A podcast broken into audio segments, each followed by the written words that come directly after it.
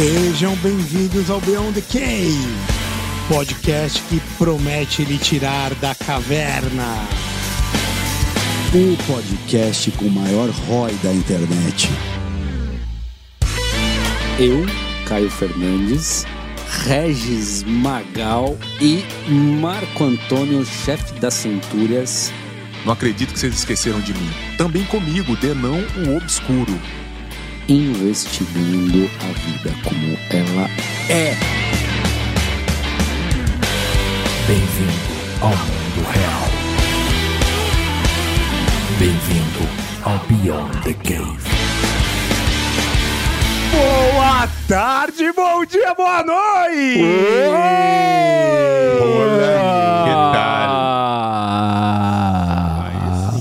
Sejam mais uma vez bem-vindos ao Beyond the Cave. Sejam, sejam. Sejam, sejam. Usa direito o conjuntivo, subjuntivo do é. pretérito aí. Sejam. Como que é o negócio? Sejam. Sejam. Tô fora, irmão. Que não fala assim. Sejam bem-vindos. Sejam bem. Não se você clicar no arroba Beyond the Cave PDC, Lá não tem bem-vindos, meu cara. amigo. Clica no arroba Beyond the Cave PDC. Tô lá. Segue a gente, meu amigo. Ó, é importante curtir. Avalie a gente no Spotify, no YouTube, por favor, porque é muito importante que impulsiona essa coisa maravilhosa para todo mundo que está ao seu lado. Não deixe de falar com seus amigos, É verdade. que é importante pra gente, mas mais importante é o apoia-se, Não, porque amigo. depois, velho, os caras. É porque não tem coisa boa na internet, é. tudo uma vulgaridade. Aí na hora que aparece uma coisa boa, modéstia, foda-se. Aí não dá valor, cara. Eu fico puto com isso. Aí você faz um preço camarada pra chamar a galera, não muda nada, né, cara? Então, Não, muda, assim. muda. Não, não, não, não, não, não, não, muda assim, não fala assim dos nossos apoiadores. não. Os nossos apoiadores Os apoiadores vivo, valeu, apoiariam galera. de qualquer jeito. Mas tá crescendo, meu velho. Tá crescendo. Os caras estão lá. A gente tem que dar valor pros nossos irmãos. Os nossos irmãos. Sim. Irmãos. 20 reais por mês. 20 reais por mês. É você pouco, é apoiador. Pouco. Participa do nosso grupo de WhatsApp. Faz pergunta pro convidado. Nosso querido. Ah. é. Bonito. Nosso convidado hoje é bonito. A gente já vai apresentar ele, mas hoje a gente tem o primeiro bonito que a gente traz, hein? Eu já ovulei hoje. Porque o resto é tudo feio, velho. E ganha uma das camisetas, uma dessas belas camisetas. Mostra pros Vamos caras. lá, vamos Mo- lá, quer- Mostra lá, essa aqui. aqui. Ô, ô, Denão, você tá com a tua aí. Olha, olha o jaco do Denão, meu irmão. Olha o jaco do, do Platão do Denão. Ah. Aqui, Platão. Tem o aqui, Olha ali, ó. Miltíades. Cara, os heróis gregos, romanos. Pessoas que mudaram de verdade a humanidade, cara. Que fazem com que essa Miltíades. Nem sabia que o Miltíades, o açougueiro. Ah, Aqui, olha ele aí, olha ele aí. Cortou Ó, muita uma, gente. se liga, se cortou liga aqui, muita ó. gente, meu irmão. Esse aí cortou gente pra Moletom, caralho. olha o moletom. Temista. Foi misto. Temis- Cara, irmão, então é o seguinte. E além de, de quando entrar no Apoia-se, ganhar uma dessas belas camisetas, pra quem não quiser e quiser só a camiseta, tá lá no reserva.inc barra Beyond, B-E-Y-O-N-D, a coleção toda. Inclusive, vai lançar quem agora? Coisa de qualidade, hein, velho? Qualidade boa, né? Essa blusa.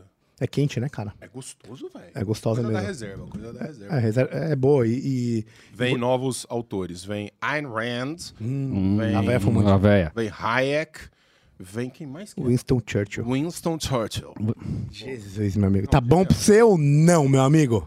Então, É isso aí. Pra É... saber quem é cada autor que aparece na camiseta, a erudição dele já Já. Exponencializa. É, a média superior. Ó, que legal. É só por conhecer as camisetas e as. Eu adorei o Temistocles. Temístocles Olha é genial, cara. senti. Herói, herói da Batalha de Salamina, que foi uma das batalhas que manteve o Ocidente que a gente conhece hoje, greco-romano-cristão. Se não acontece Salamina e os gregos vencem os persas, o Oriente já tinha tomado a gente, ó, Fala a merda que você lá atrás. Fala, fala. Acho que você quer dizer se os persas vencem os gregos, né? Isso, se os persas vencem os gregos. Isso, isso, isso, isso. Pode falar, Caio. Fala. Se você não falar, eu vou falar do Fala, fala, fala, fala. Não, Eu confundi? Não, tá certo, é porque o Caio ia falar alguma coisa sobre salame. Ah! Puta, eu tô achando que eu tô falando merda não, aqui, velho. não, não, Não, é. não, não. Tem nada de salame, Salame. meu irmão. É salame. Existiria. Salaminas, salaminas, Salami. Salaminho? Quem nós temos aqui hoje, Salaminho. velhinho? Fala. Agora vamos pro que interessa, vamos vai, vai, vamos, importa pro que amigo. Para de importa. Enrolar, velho. Vamos aí, brother, apresenta nosso convidado, Nosso cara. querido Marco Antônio Marco. Antônio, cara, é uma figura extraordinária, um baita de um comunicador, mas não só. O cara tem uma, uma carreira como pesquisador, tem doutorado esse cara, meu amigo. Você tá achando que é pouca coisa, né? O cara tem doutorado, o cara estudou E ficou muito conhecido, é, especialmente por apresentar alguns programas sobre os quais a gente vai falar também. Uma baita honra te receber aqui, meu brother. Obrigado, meus queridos. É um prazer estar com vocês aqui, Uma honra. é, embebedando, me embebedando de cultura com esse olhar penetrante Sim. desse homem. Nossa. O Regis tem isso. Ah, esse ele é isso. Gente, depois que a gente é apaixonado por Essa ele. barba que parece um lobo cinza. Por isso que ele fez... Barba branca. Por isso que ele é gineco. Ele é muito penetrador. Pode É. falar isso ou não é bom? É, eu acho que Melhor evitar. Dá uma É bom, comprometida, é, né? Depois pode cortar essa. Já lá, nesse momento, nesse momento o Regis encerra seu, sua, seu corte. CRM. Né? Valeu, liga, entrega. liga na PM, pede a suspensão né, A do, do rota regi- já tá te esperando É, ali fora. Puta que. Cremesp, né? Marco Antônio Costa, Sim, comentarista político, doutorado em Direito Constitucional pela Faculdade de Direito da PUC em São Paulo, tem esquerdista pra caralho. Sim. Com experiência profissional nos mais renomados escritórios do Brasil. Diversos artigos em direito constitucional aqui no exterior, publicou, né, pelo que eu, tô, pelo que eu vi. Além disso, comentarista na Jovem Pan News, onde fez parte dos elencos dos programas Pânico, mais um podcast, 3 em 1 e Opinião. E fundou o Fio Diário, que é uma plataforma de streaming com shows e programas a ser lançado em breve. Hoje está no ar das 10 às 11h30 no YouTube, diariamente com o Show da Manhã, certo, meu amigo? Certíssimo. Pô, obrigado. Vocês. é, eu fico muito feliz e lisonjeado de estar aqui com vocês nesse nível tão elevado. Não. de debates, debates teóricos e debates muito. A gente teve um, um pré-programa muito forte, muito intenso. É. Lindo. Isso Eu é- adorei. Os filosóficos e pornográficos. Posso É. come- Vamos começar com a filosofia, então? Começa Sim, com senhor. filosofia, Ah, joga é. o nível lá pra cima. É, vamos embora. Todo mundo que vem aqui, a gente faz uma pergunta que, que, na verdade, é o que a gente quer saber. Cada um tem sua vida, sua individualidade, e as pessoas trazem é, coisas diversas, mas sempre muito importantes. A gente quer que venha do coração. A gente sempre pergunta, o que, que é uma vida boa? Pra você, Uma cara. pergunta muito fácil. É, é, Certo. É, Quando, quando vem isso na cabeça, o que, que, você, o que, que você falaria? Putz, eu acho que remete a paz, né? Eu acho que a gente busca paz. É, eu, eu vejo que as pessoas elas têm. Ninguém quer conflito. Ninguém gosta de conflito. O conflito ele gera ansiedade, gera insegurança, gera toda essa sorte de problemas que a gente vê hoje se proliferarem na sociedade. E não só o conflito, mas a expectativa de conflito. né? Por que, que a esquerda está prosperando tanto na sociedade hoje? Porque está jogando grupos uns contra os outros. É o homossexual contra o heterossexual, é o gordo contra o magro, é a mulher contra o homem. E, cara, a gente podia estar falando de tanta coisa propositiva para crescer, sabe, respeitando a- liberdades básicas que a gente tem. E hoje não, hoje a gente está, por conta desses conflitos, levantando as, as, as liberdades fundamentais e as premissas maiores de uma vida pacificada, de uma vida plena, em prol do quê? Em prol de não ofender o gordo, não ofender a mulher. Tá todo mundo se sentindo ofendido, cortisol lá no alto, uma vida de lixo. É, nunca foi tão fácil viver. Esse pessoal, a gente está no, no menor período de conflito da história da humanidade. E nunca fomos tão guerra. ansiosos, né? E a, a molecada tá o quê? Pulando do prédio, se matando, tá vivendo misera- miseravelmente, tá? de maneira medíocre, inclusive. As aspirações são medíocres. O jovem não quer mais trabalhar, reclama de tudo. Sendo que não existe mais, não existem, pelo menos na prática, os problemas que existiam antes. Vai pegar três gerações atrás, teu avô, teu bisavô. Pô, que esses caras tinham que lutar. E não era com um, dois filhos, era com dez filhos. E agora a gente está miserável, né? Com medo, né? Tendo que discutir temas irrelevantes como se fossem relevantes, porque a galera tá levando uma baita lavagem cerebral na cabeça de uma imprensa corrupta, de político oportunista, de ongueiro safado. Então você tá. A, a gente virou meio que refém de uma série de narrativas. E, e- e isso tem um, um ponto de partida soviético. Tem um ponto de partida é, do, do que o Olavo fala, do socialista fabiano, né? Que deixa as coisas é, é, começarem a apodrecer a cultura ocidental. Então, acho que, pô, pouco de paz. Boa, não, e- Cara, e- isso Mas é- é suficiente. A uma ausência de vida interior, que é um, que é um negócio muito bizarro. É, é o que você disse. A gente tem materialmente nunca se viveu tão bem. Cara, hoje qualquer é, indivíduo de classe média baixa vive melhor em termos do que tem em casa do que qualquer rei do século XVIII, do século XIX. E ao mesmo tempo, eh, diante de tudo isso que a gente tem materialmente falando, claro que algumas pessoas continuam alijadas por erros de natureza política. É, falta essa vida interior, né, cara? Um esvaziamento da vida interior, que é um negócio completamente bizarro.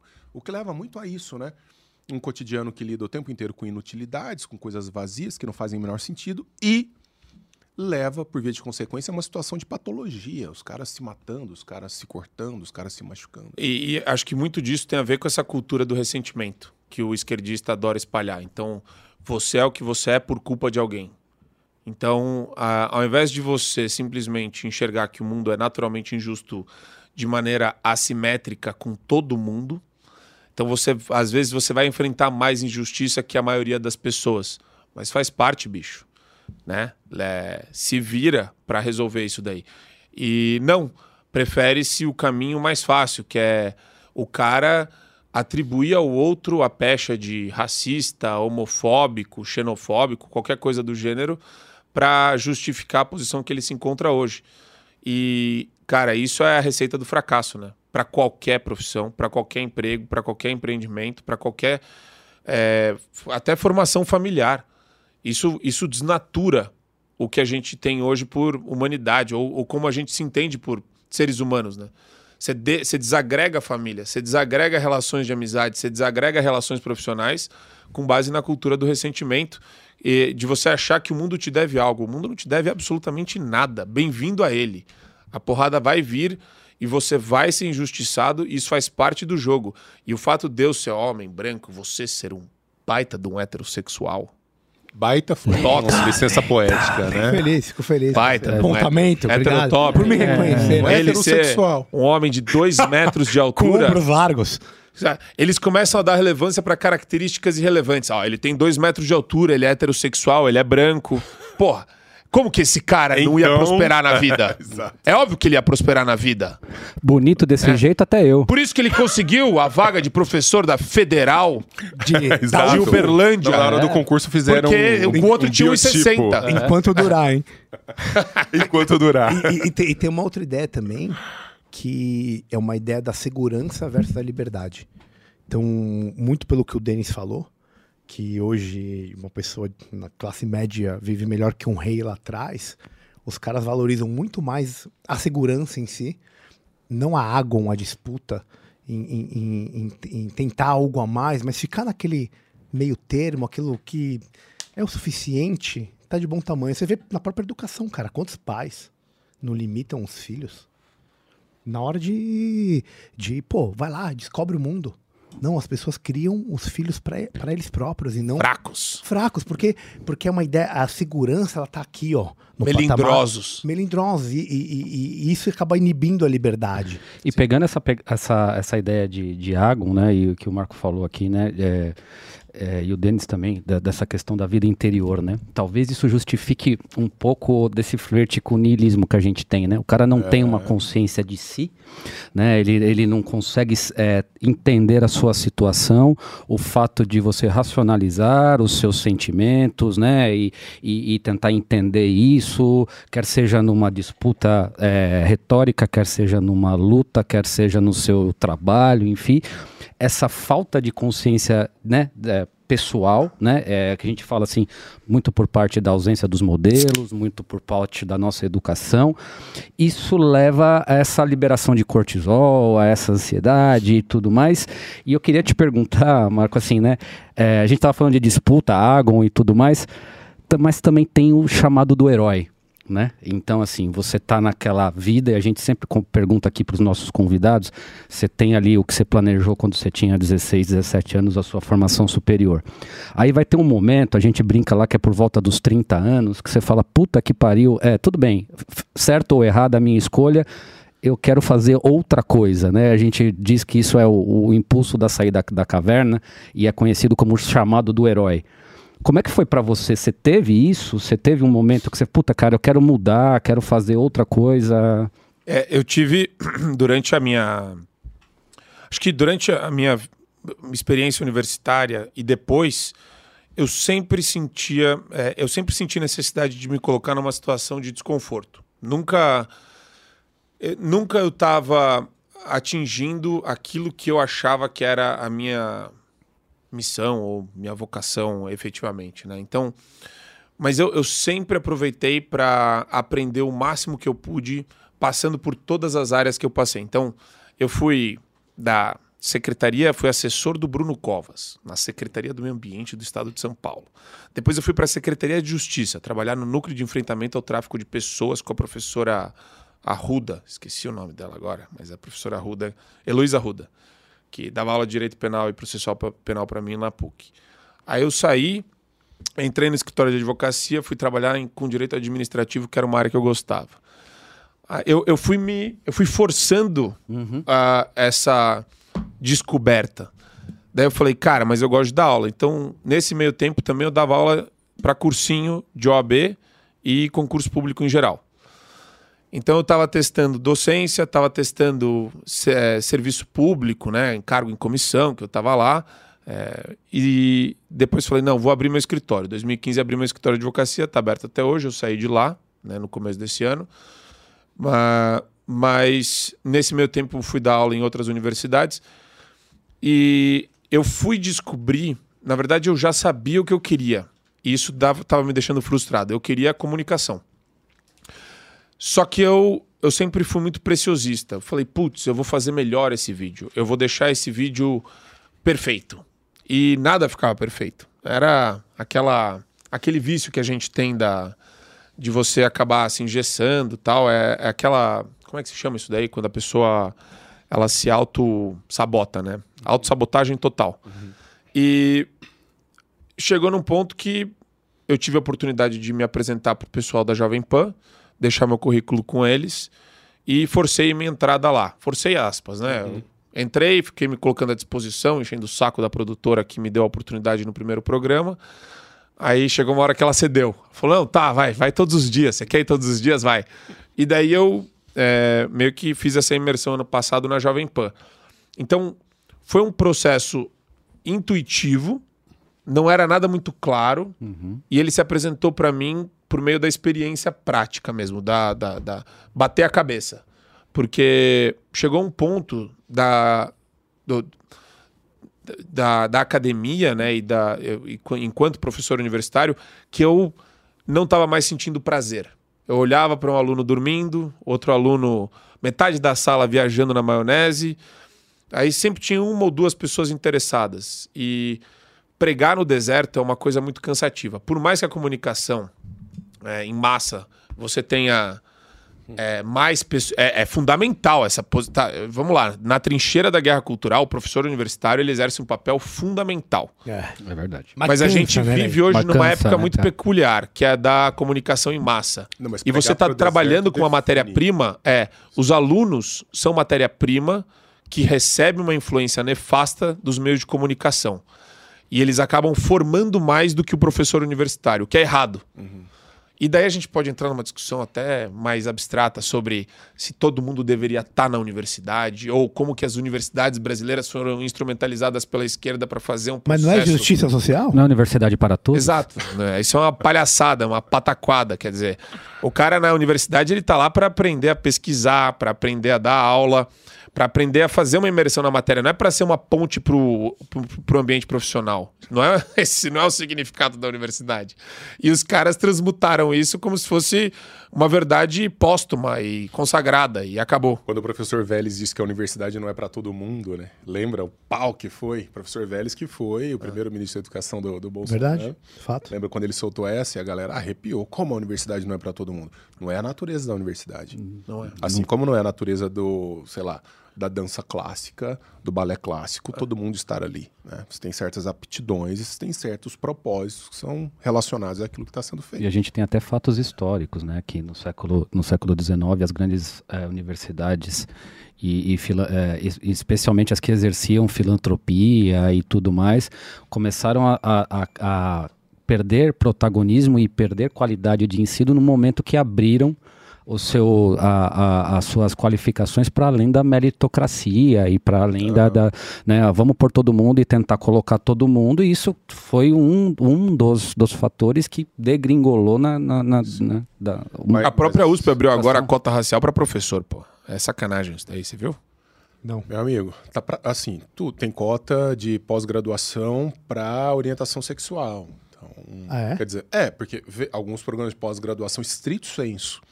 Então, quer dizer, se você já teve uma cota na graduação para determinados grupos, não tem por que você ter cota em pós-graduação. Mas é, é- esse é o problema da pauta é, politicamente correta, ou de lacração, como a gente está né? chamando, Exato. que é. Ela não é só identitária. Ah, tá, vai além. Ela Você tá vai para pra- além Você disso. tá indo pra... A educação é um direito. a É educação isso. universitária é um direito. Aí, quer dizer, você empurra isso. Agora, me diz uma coisa: um cara numa pós-graduação estrito senso, que é a formação de especialistas, especialmente para o mundo acadêmico. Se você não tem certas prerrogativas, Não faz sentido. certas aptidões, não faz o menor sentido. Não, e fica ruim, né? E você empurra o cara. E outra, eu queria saber como é que você faz essa avaliação. Você faz uma autodeclaração, sei lá, eu sou gay. E como é que você vai comprovar isso? Você vai no É banheiro lá com o melhor- orientador. é, vamos já Teste É do prática, sofá. faz Teste do tirateima. sofá. Comprovação prática. Mas você tava dizendo, e aí? não, Mas é, legal. perfeito É. isso. Porque eles criaram essa encalacrada ridícula. É, nos programas da Fox News tem o Gutfeld, que eu adoro assistir, que eles falam, cara, como que você contrata? Não, eu dou uma olhada lá no currículo, se o desgraçado usa pronome de tratamento, eu já nem chego perto, esse negócio é radioativo. Por quê? Porque eles estão querendo incutir essa cultura, e essa cultura é a mais perversa que tem. Porque se você chega pra um cara numa reunião de, de emprego, você tá contratando, aí você fala, escuta, você gosta de fazer sexo como? É com homem? É com mulher? Como que você transa? Com quem você transa? Louco isso. Cara, isso é velho? assédio Tá total. louco, malandro? Tá isso não tem um jeito legal de você perguntar pra uma pessoa, ó, você gosta de fazer sexo com bumbum ou com pipi? Ou, ou com os dois? Cada um com seus problemas, né? Cara, é, Ó, mas as é cotas, inacreditável as, as isso. cotas raciais na universidade viraram isso.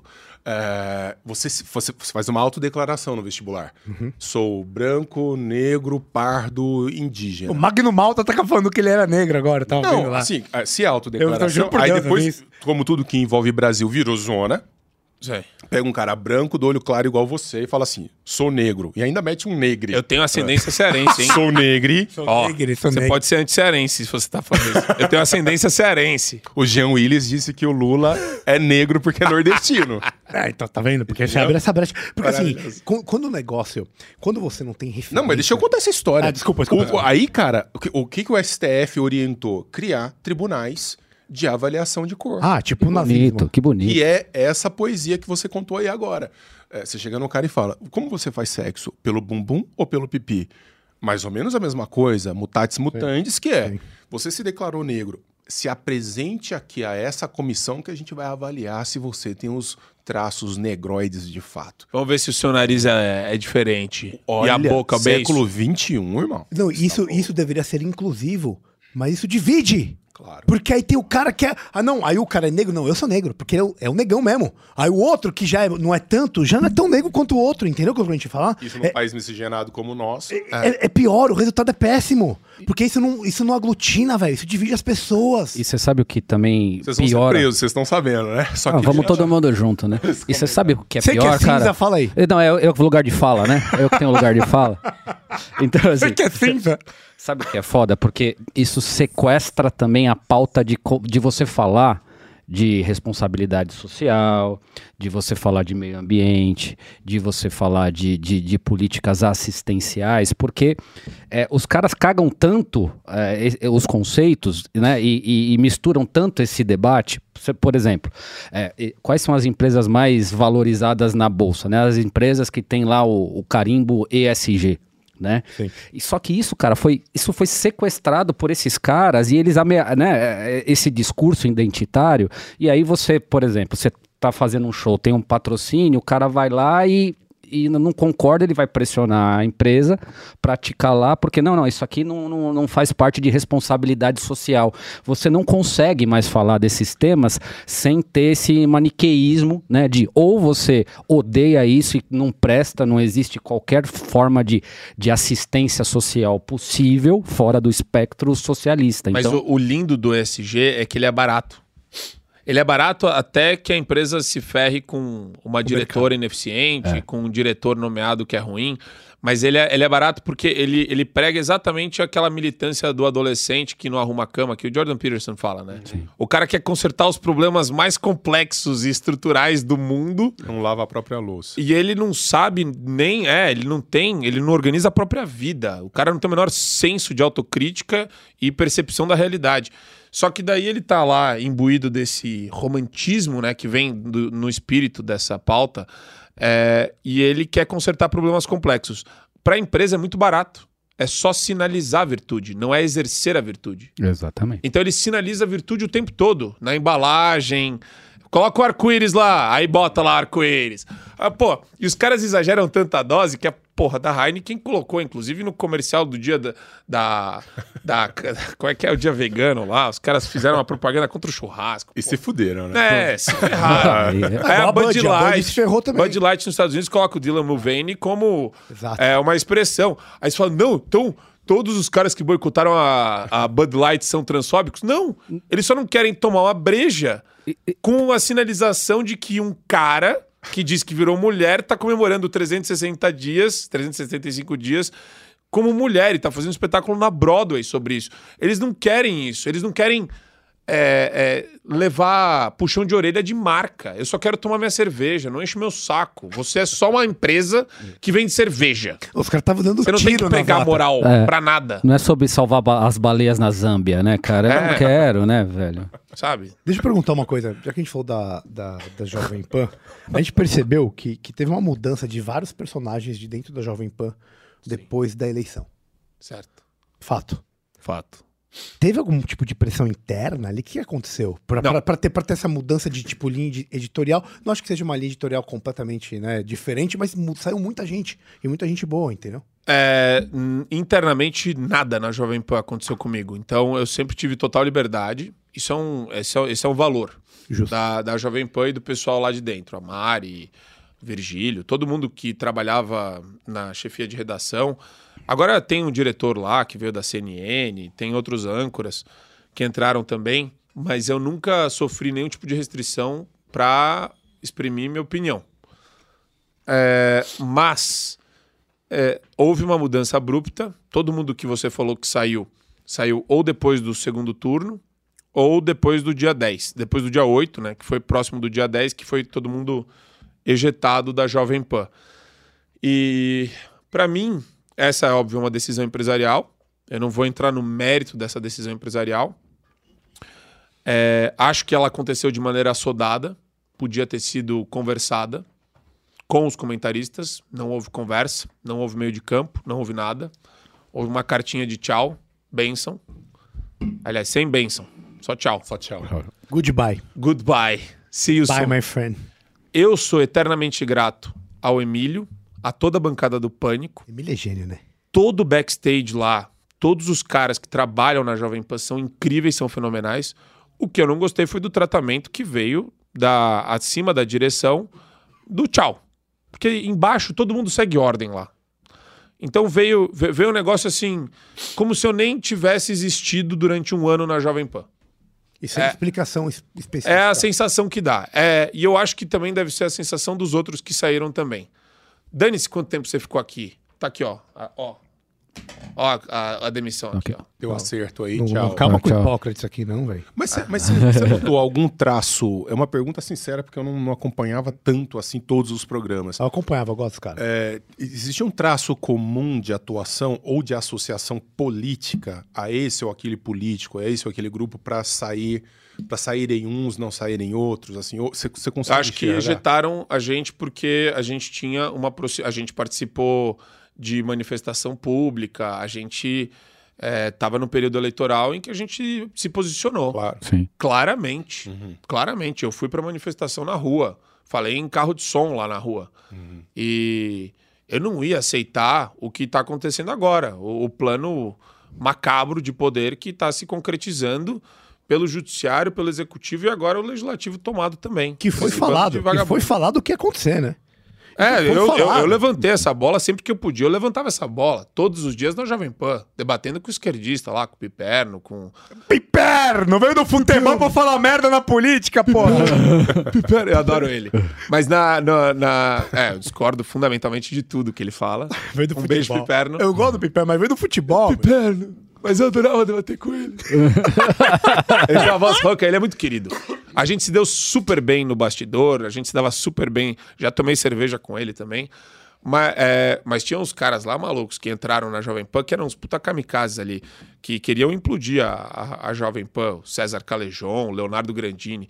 Tipo, pô, a Jovem Pan tem isso, tem um puta que de experimentalismo lá dentro. Entra nego que você fala, meu, da onde veio esse cara? Tudo bem que eu era um desses. Da onde eu vim, né? Perfeito, da advocacia, um puta cara que queria falar. Mas aí coloca um cara de 20 anos, que não sabe porra nenhuma, que chega Nem no da pânico. vida, né? 20 anos. Ele falou no meio do da vida. pânico. Não, porque o moleque nos formou no Mackenzie. Nos formou no Mackenzie. Ah, não tá formado numa É porque eu, na qualidade de jurista, no meio do pânico, ele fala um negócio desse. Falei, bicho, ô Leonardo, não, Menos. jurista não. Não, não fode. Nem o Ives Menos. Gandra se auto-intitula Menos. jurista desse jeito. É, É tipo o cara do primeiro ano da faculdade de medicina que chega em casa falando que é Na minha- médico, né, velho? Sabe? É, é assim, é, então tem muita gente. Aí, aí, porque qual que é o negócio lá? É, tudo passa pelo crivo do Tutinha. Você entrou na Jovem Pan, o cara olha pra você, você tá num canhão. É, um puta canhão aquele puta negócio. YouTube. Me, me fala um podcast no mundo de YouTube que coloca todos os dias 100, 120 mil pessoas que nem o Pânico no YouTube, simultaneamente. Sim. Fora o que viraliza. Fora rádio. Rádio, então, é, é líder de audiência. E tá na TV. também. Fora TV, que tá ganhando no Ibope de todo mundo. E há vários anos, Então, né, cara? todo mundo quer entrar naquele lugar. Aí pega um cara de 20 anos e coloca lá pra sentar do lado do Constantino. Pô, não dá, meu. Pra falar que é Sabe? jurista. Pra, e, e, pra, e pra- e pra cagar na cabeça do Constantino. Foi o programa que o Constantino Levantou saiu. e foi embora, né? É. É óbvio que ia sair. É, óbvio que vai sair. Mas é o embate pelo embate também, né? Não, mas, é- mas aí você né, vira e fala, cara, mas cadê a direção desse não, não, lugar? é isso, é Sabe? isso. Não, não tem um diretor Mas você não pra fazer que isso uma deu análise? uma, não- isso não deu uma ferrada na direita brasileira? Talvez esse deslumbre derivado desse, dessa ah, essa coisa hipermediática, né? Assim, pô, eu tô na TV, agora eu preciso fazer o corte. É, é, é o político na CPI. Ele sabe que a CPI não vai dar em bosta nenhuma, porque nunca deu. Mas eu preciso fazer o corte. Eu vou te falar, eu vou te falar a perspectiva que eu tenho, é, pelo menos das pessoas mais absurdamente incríveis que eu já conheci na minha vida. Paulo Figueiredo, Constantino, Augusto Nunes, Ana Paula Henkel, eh, Guilherme Fiuza. É, é uma luta totalmente assimétrica e desproporcional. É 3 contra 97. É 3%, 2%, 1% contra 99%. O resto da imprensa é Daniela Lima, é aqueles babacas da Globo, é aquele lixo que você vê na CNN. Com E o pior, eles são cínicos, eles querem passar uma imagem de isentão. E daí fica um negócio horroroso. Na Jovem Pan, esse grupo tinha honestidade intelectual de olhar pro, pro, pra audiência e falar: ó, a minha base Eu é defendo esta. isso. Os meus autores são esses. Sem fabelismo. Agora eu vou dar o meu comentário, eu vou fazer o comentário. Aqui tá o fato, aqui tá o comentário. Uhum. Pô, você não vê isso em nenhum outro lugar. Então, essa honestidade intelectual, aí pra mim não importa a assertividade com a qual você fala. Você tá lutando contra comunista, pô. Você tá lutando contra safado, contra malandro, que tá lá na, na, na- na Globo, chegando em todas as casas do Brasil, com aquela voz suave de William Bonner, né? Boa noite. Enganando as pessoas, se passando por isento, por neutro. Sabe? É um puta picareta. Com boné do CPX. Ganhou o boné do CPX lá, Ah, eu vi essas. do E- morro. E Então, que esse, isen- esse isso, isen- isso, é, eu- um amigo meu falou isso pra mim esses dias. Falou, Marco, você não acha que você é muito agressivo? Eu falei, cara, você tem noção do que tá acontecendo no Brasil hoje? Tiago, meu amigo. Você tem noção do, do- da, da supremocracia, ditadura de toga, juristocracia que a gente tá vivendo no Brasil hoje? Jornalista com medo de falar. A hora que jornalista tem medo de falar, esse é um sintoma Puta que pariu. tenebroso, macabro. Isso não, não deveria existir em nenhum lugar que se diz democrático, republicano, aberto. Não é? O político tá com medo. Então, quer dizer, Rolou aquela lista de palavras proibidas lá na Jovem Pan? rolou. decisão rolou mesmo? TSE. É, aquilo foi decisão do TSE. Decisão do TSE. Isso é, E foi é- colocado, foi. Ó, isso aqui, galera, fica de olho. É inacreditável. Mas aí, Ah, meu aquilo irmão, foi. Tanto que o Augusto Nunes saiu porque ele, Ele falou, não, aqui ele não. falou, meu, falou, Tô muito velho pra isso. falou, bicho, eu, Não, não quero. eu, vou, eu vou seguir então em outro lugar, porque... Deixa eu explorar um pouco isso. Você acha que, então, existe alguma meia-culpa que, que o bolsonarismo, os bolsonaristas deveriam fazer? Até para até pra uma possível união da direita, que é uma coisa que a gente precisa, que o outro lado tem? Em nome de um bem maior, você acha que, que existe alguma meia-culpa que o bolsonarismo de- deveria fazer? Eu, eu, eu não sei se a, a expressão meia-culpa é a melhor. Eu acho que falta, é, indubitavelmente, articulação. A gente precisa de um José Dirceu da, da direita. Eu sempre brinco, né? Eu brinquei no programa. Todos os dias eu falo isso. Precisa de um cara, um grupo de pessoas, na verdade, imerso, dedicado na causa de formar bloco no ambiente político, no ambiente comunicacional, no terceiro setor, com a galera da direita. A galera da direita tá difusa, esparsa, tá todo mundo levando tiro. Então eu olho para eu olho para trincheira ali, pau, Bárbara leva um tiro na cabeça. Olho para a esquerda aqui, pau, Constantino Figueiredo tiro na cabeça. Alan dos Santos já tá, pô, já desapareceu do mapa. Fala, meu, sabe? Será Tá que- todo mundo levando bomba. Aí tá. Aí você fala, não, agora é hora da gente fazer uma espécie de. Não, é, onde que o Bolsonaro errou? Não. É, falta de articulação durante o primeiro mandato dele, desse único mandato que ele teve, definitivamente é um problema que deve ser encarado com ah, não só o ambiente político, ambiente político, educacional. Ah, se a gente, a- a- o grande problema da militância é que eles parecem que não enxergam a, a importância do ambiente cultural brasileiro. Você não, você- não vai combater a esquerda de dois em dois anos, né? A cada eleição. Você vai combater a esquerda num processo de longo prazo.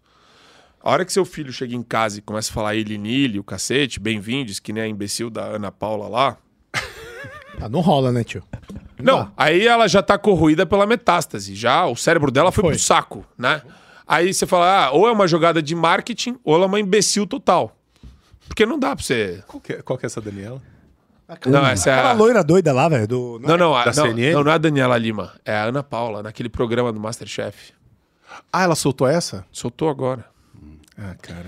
Você não acha que, assim como você, você respondeu pro teu amigo, assim, e acho que dentro dessa, desse... Você entende que ela faz isso ou pra aparecer ou pra. ou pra.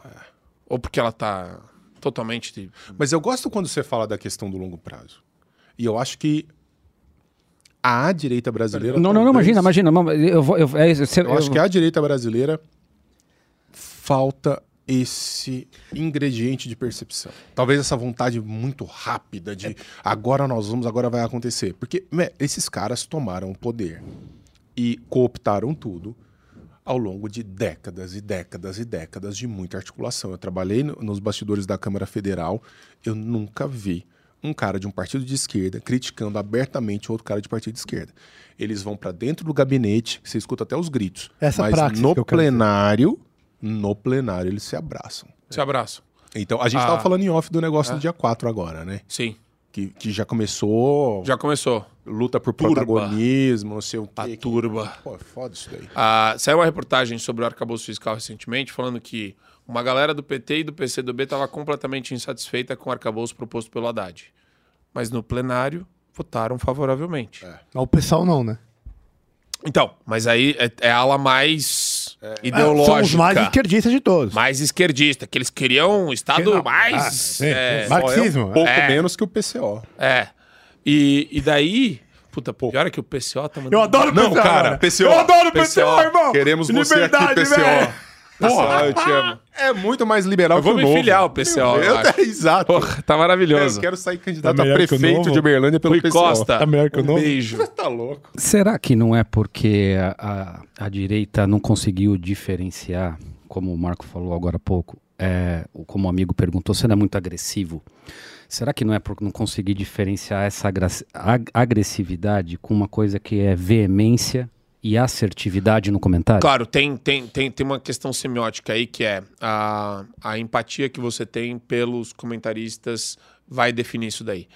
Eu vou, vou fazer uma, uma. Eu nunca falei isso daí, mas durante um tempo eu olhava para o Constantino e eu gostava do que ele escrevia, mas como muita gente vinha falar para mim que ele era muito radical, eu ficava nessa de, putz, será? Pô. E daí, quando você passa a conhecer a pessoa, você fala, não, pô, tudo que ele tá falando tem ressonância, faz sentido, eu gosto. Posso discordar aqui a colar de um ponto, de um detalhe, de algumas questões específicas, às vezes dá ênfase para determinados assuntos em detrimento de outros, mas você vê que não tem aquele.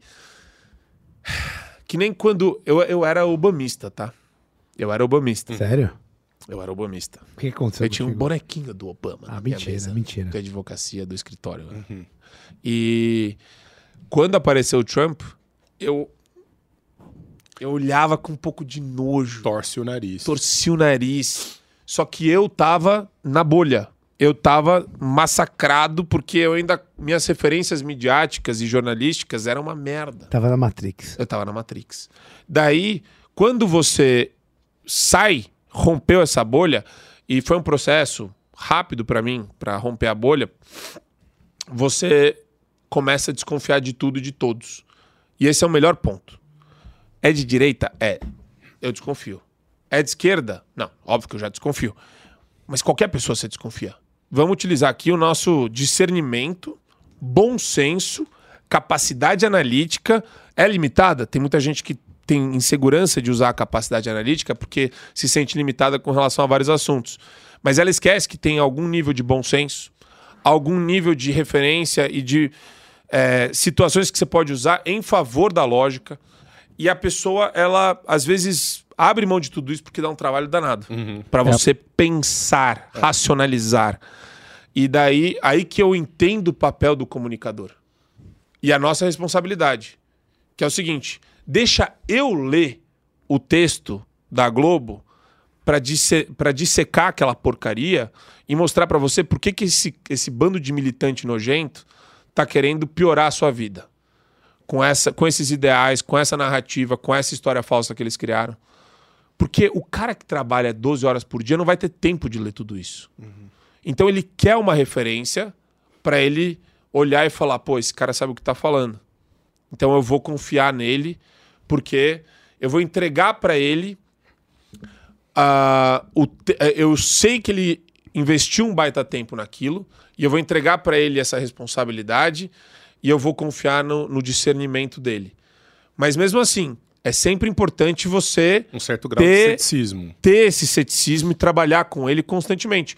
Eu gosto muito do Ben Shapiro, mas eu não desligo, eu não desligo a minha percepção da realidade quando eu escuto o Ben Shapiro. Perfeito. Eu tô ouvindo o Ben Shapiro, se ele pisa num calo meu aqui, eu, tô, opa, peraí. Hum, vou, vou- eu posso até repensar esse tema, acho que ele aprofundou num ponto que eu não tinha pensado antes, mas eu preciso estudar isso melhor ou vou pensar a respeito do assunto, sabe? Você com- você consegue trabalhar desse jeito. Então eu acho que falta esse amadurecimento, mas é um momento novo que a gente vive, porque a imprensa sempre foi dominada por esse grupo de eh, militantes. Antes ela não militava tanto assim? Não. Ela passou a militar com as redes sociais, porque eles viram que iam perder a hegemonia da comunicação com as redes sociais. Daí surge o seu projeto do, do Exato. E É para ser uma, eh, um grupo, um hub de pessoas que querem se comunicar e que não tem medo de expressar aquilo que eles acham que é verdadeiro, correto e defender a verdade mesmo, quer dizer, trabalhando com a veracidade dos fatos, não é desenvolvendo narrativa chinfrinha aí para enganar as pessoas. E, e tem um- uma questão plural que eu gosto, né? Então vai ter libertário, vai ter esquerdista, vai ter. Pra debater esquerdista, né? Esquerdista não vai ter programa lá. Pra debater. Ba- debater. Pra debater. De- Pra, pra bater. Mas pra, assim, pulverizar. Mas eles gostam disso. Tem esquerdista que tem um viés masoquista, sadomasoquista, eles Sim. gostam disso. Sim. Não, e, e o Adriles deve ficar com o olhinho brilhando quando ele vê um, né? Ele deve- adora. Ele adora, ele deve olhar assim e falar assim: não, não, não, não, não, não, não, vou lá, vou lá, vou lá, vou lá. Quero, quero, quero, quero, quero, quero, quero. Joe, já que você falou do, das manifestações que estão programadas aí pro dia 4 de junho, o que, você acha, cara? Qual que é a sua opinião? É, pra onde a gente vai? Vai ter gente? Você apoia? O que, você falaria pra, pra Cara, tá te eu ouvindo? não só eu apoio, como eu vou. Eu também. E eu vou pelo seguinte: é, eu, eu partilho aqui de um receio do professor Denis, que a gente estava falando agora há pouco, que é a, a liderança ela se forja com base nas dificuldades que a gente enfrenta. Em qualquer momento histórico é isso, né? Ela, ela se apresenta, ela se submete ao crivo popular, ela, ela acaba ocupando esse espaço, parece muito natural, parece que tem uma eletricidade no ar em volta da pessoa e ela consegue conquistar a atenção das demais, porque o discurso dela é o melhor, a, altivez, a maneira como ela se apresenta e se posiciona é a mais eloquente, então ela consegue é, amealhar pessoas, unir pessoas em torno da causa. É, essa pessoa hoje é o Marcel Van Hatten. Ele está assumindo a bronca. Ele começou nas redes sociais dele a postar né, de maneira intensa Assintosa. cotidiana, assintosa, ah, o impedimento do Alexandre de Moraes, os abusos de poder dele, do TSE, do Supremo Tribunal Federal. E, e não quer dizer que eu não, eu não goste de outras lideranças da Câmara Federal. Elas são fundamentais. Nicolas Ferreira. Eu falo bastante com o Eduardo Bolsonaro, gosto muito dele, gosto do Nicolas, acho que eles são fenomenais, acho que eles todos têm um potencial gigantesco. O Gustavo Gayer. São pessoas muito boas e que querem o melhor para o país. Mas tá na hora de todo mundo olhar para o Marcel Van Hatten e falar: este é o cara, a bola da vez está com ele. Vamos apoiá-lo. E vamos construir com ele um discurso uníssono. A pauta tem que ser única. Mas o Eduardo Bolsonaro ia aceitar isso? Oi?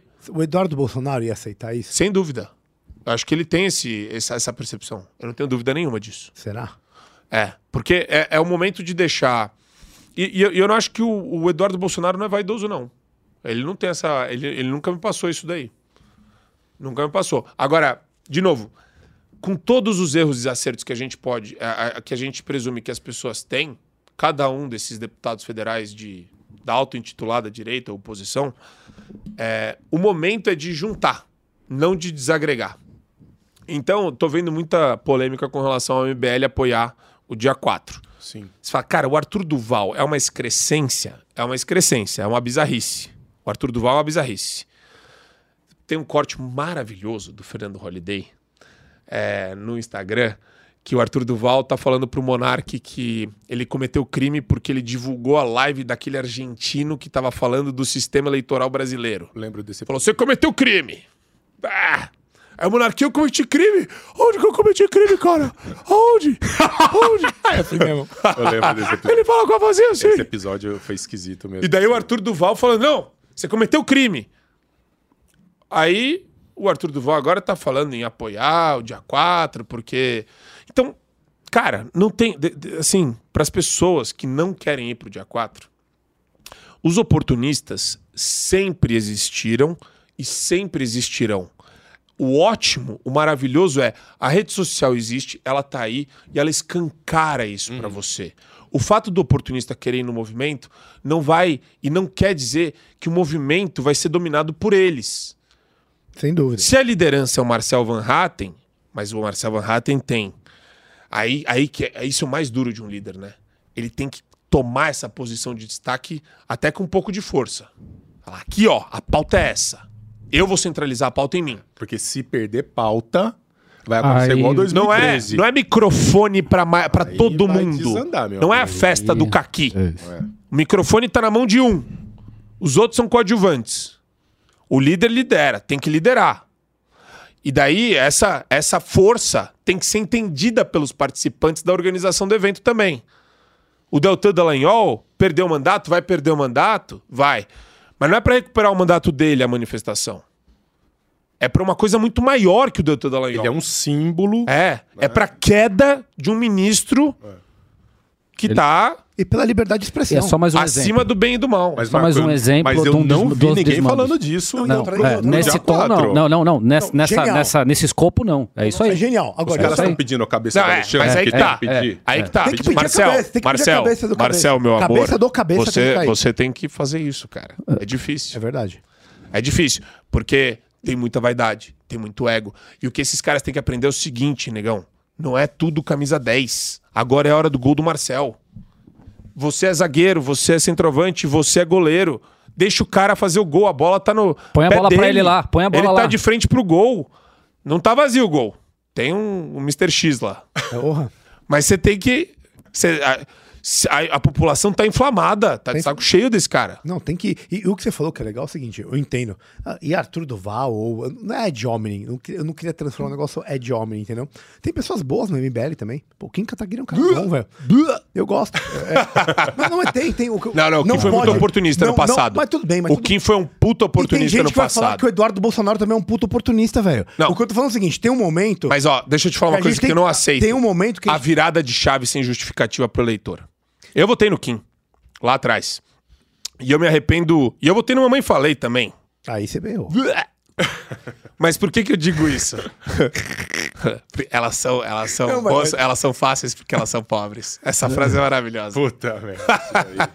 Essa daí é maravilhosa. Cara, como é que Parabéns, Arthur. Não, pior Mas é não que deveria eu fui ser contra, caçado, tá? eu fui contra a Não cassação dele. caçado. Eu falei na Jovem Pan que eu era contra a cassação. É um bosta, falou um monte de merda. Sim. É um Não, escroto, mas não devia ser caçado. Qualquer homem falaria isso em qualquer grupo de WhatsApp. Ponto. Vai falar das ucranianas, tá? vai falar uma merda. Todo homem fala merda. Pô, a gente fala merda Mas nesse 10 grau vezes aí, pior. mas nesse grau aí não, não vai rolar, né? É, não, foi um pouco além. Mas independente, não devia ser caçado. Eu já falei coisas piores. O que eu acho que não pode, o que não pode ser é idiota. Só aí que grupo tiver do no grupo de WhatsApp. É, com o Marco, grupo do futebol do Marco aí. grupo de WhatsApp. É, o grupo do futebol do, do, Manda do o Marco print. aí, manda o print. O problema da direita é esse. É que nem o, o Trump. you you have to grab them by the pussy, né? Aí não dá. tipo, isso daí é, é É exagerado. Mas, cara, eu acho que esse é o grande problema. locker entendeu? room talk. É essa ideia de, meu, aí o cara fala, não, porque o outro e o outro vira muito Ed Hominem. E os caras esquecem Hum. Não, não, é não, mas peraí, peraí, peraí, peraí. Tem uma, tem, tem uma característica intrínseca ao MBL que é, é o movimento tem é, uma, uma estratégia de atuação. Eles viraram uma chave oportunisticamente de maneira muito é, abrupta. Quando aconteceu o negócio do Sérgio Moro, até antes disso. Eles já, eles, já, eles já tinham mudado a maneira como. Pô, eu lembro, eu lembro a relação que o Kim Kataguiri tinha com o Ricardo Salles. No começo. Uma relação ótima. Era incrível. Do nada o Kim Kataguiri pega no- na cara do Paulo Guedes e começa a falar: escuta, como é que tá lá a despesa da viagem? A despesa da viagem. Começa a fazer um negócio, um ataque efêmero, vazio, raso, bobo. Típico de um psolista. Não, dá pra. Eu, porra, eu sei como funciona um psolista. Eu estudo eles. no laboratório. na minha casa. Tem um preso lá, né? Inclusive, agora Tem na um jaula. preso É. comendo ração. Eu sou a lenda. Eu sou a lenda. Testando vacina no Esse cara. filme é maravilhoso. Eu fico metendo vacina da Covid nele pra ver se ele vira uma barata. Sai uma crisálida, né? Então, agora o momento é união, é isso que eu quero dizer. Exato. Eu acho que agora eu Tamo entendo, eu entendo. Ele. Exato. Mas no fundo eu concordo com você. É isso que eu então, quero dizer. MBL tá apoiando. Eu falei pro, pro, pro Denis. É. Pô, tanto Foda-se, faz. cara. Se, é se tiver de- um cara do PDT, É do isso. PCdoB, do PSOL apoiando, Aí não. chama ele. Chama ele. Vem aqui. Vamos lá. Não, vai lá, Agora pô. vai. Deixa a bandeira te abraçar. Aí joga a bandeira em cima dele. Meu medo é a dissolução da pauta, velho. Exato. Você sabe que esse é o meu Mas é a medo. liderança que coordena isso, não Aí o povo. O povo vai tem que ter pauta com base na única. liderança. Pauta única. Eu também acho. E é pauta A, única. a pauta é impeachment do Alexandre cabeça. de Moraes. Isso, é isso, isso, e rua. Não, eu acho que deveria. Cuidado com a cabeça que o Alan ele já perdeu muita coisa por causa disso. Não, o cabeça Alexandre de Moraes, porque ele é um cabeça da República. Cabeça da República. É isso que eu quis dizer. Queremos você aqui, hein, Alexandre de Moraes, antes que você feche o nosso podcast. Vou perguntar uma coisa. Tem uma coisa, tem uns caras que. Cara, só uma coisa. Eu fiz um, mais um podcast com Alan dos Santos ano passado. A conta do Mais Um Podcast tava grande até no Instagram. Tava com mais de 250 mil, acho, inscritos. Mais que isso até. Acaparou? Como que, que rolou? Não, aí ah, o Alexandre de Moraes fechou o mais, um, mais um podcast. Ele fechou? Como é Por determinação judicial, a conta caiu. Não, é que a gente nem sabe de onde veio, né, o tiro.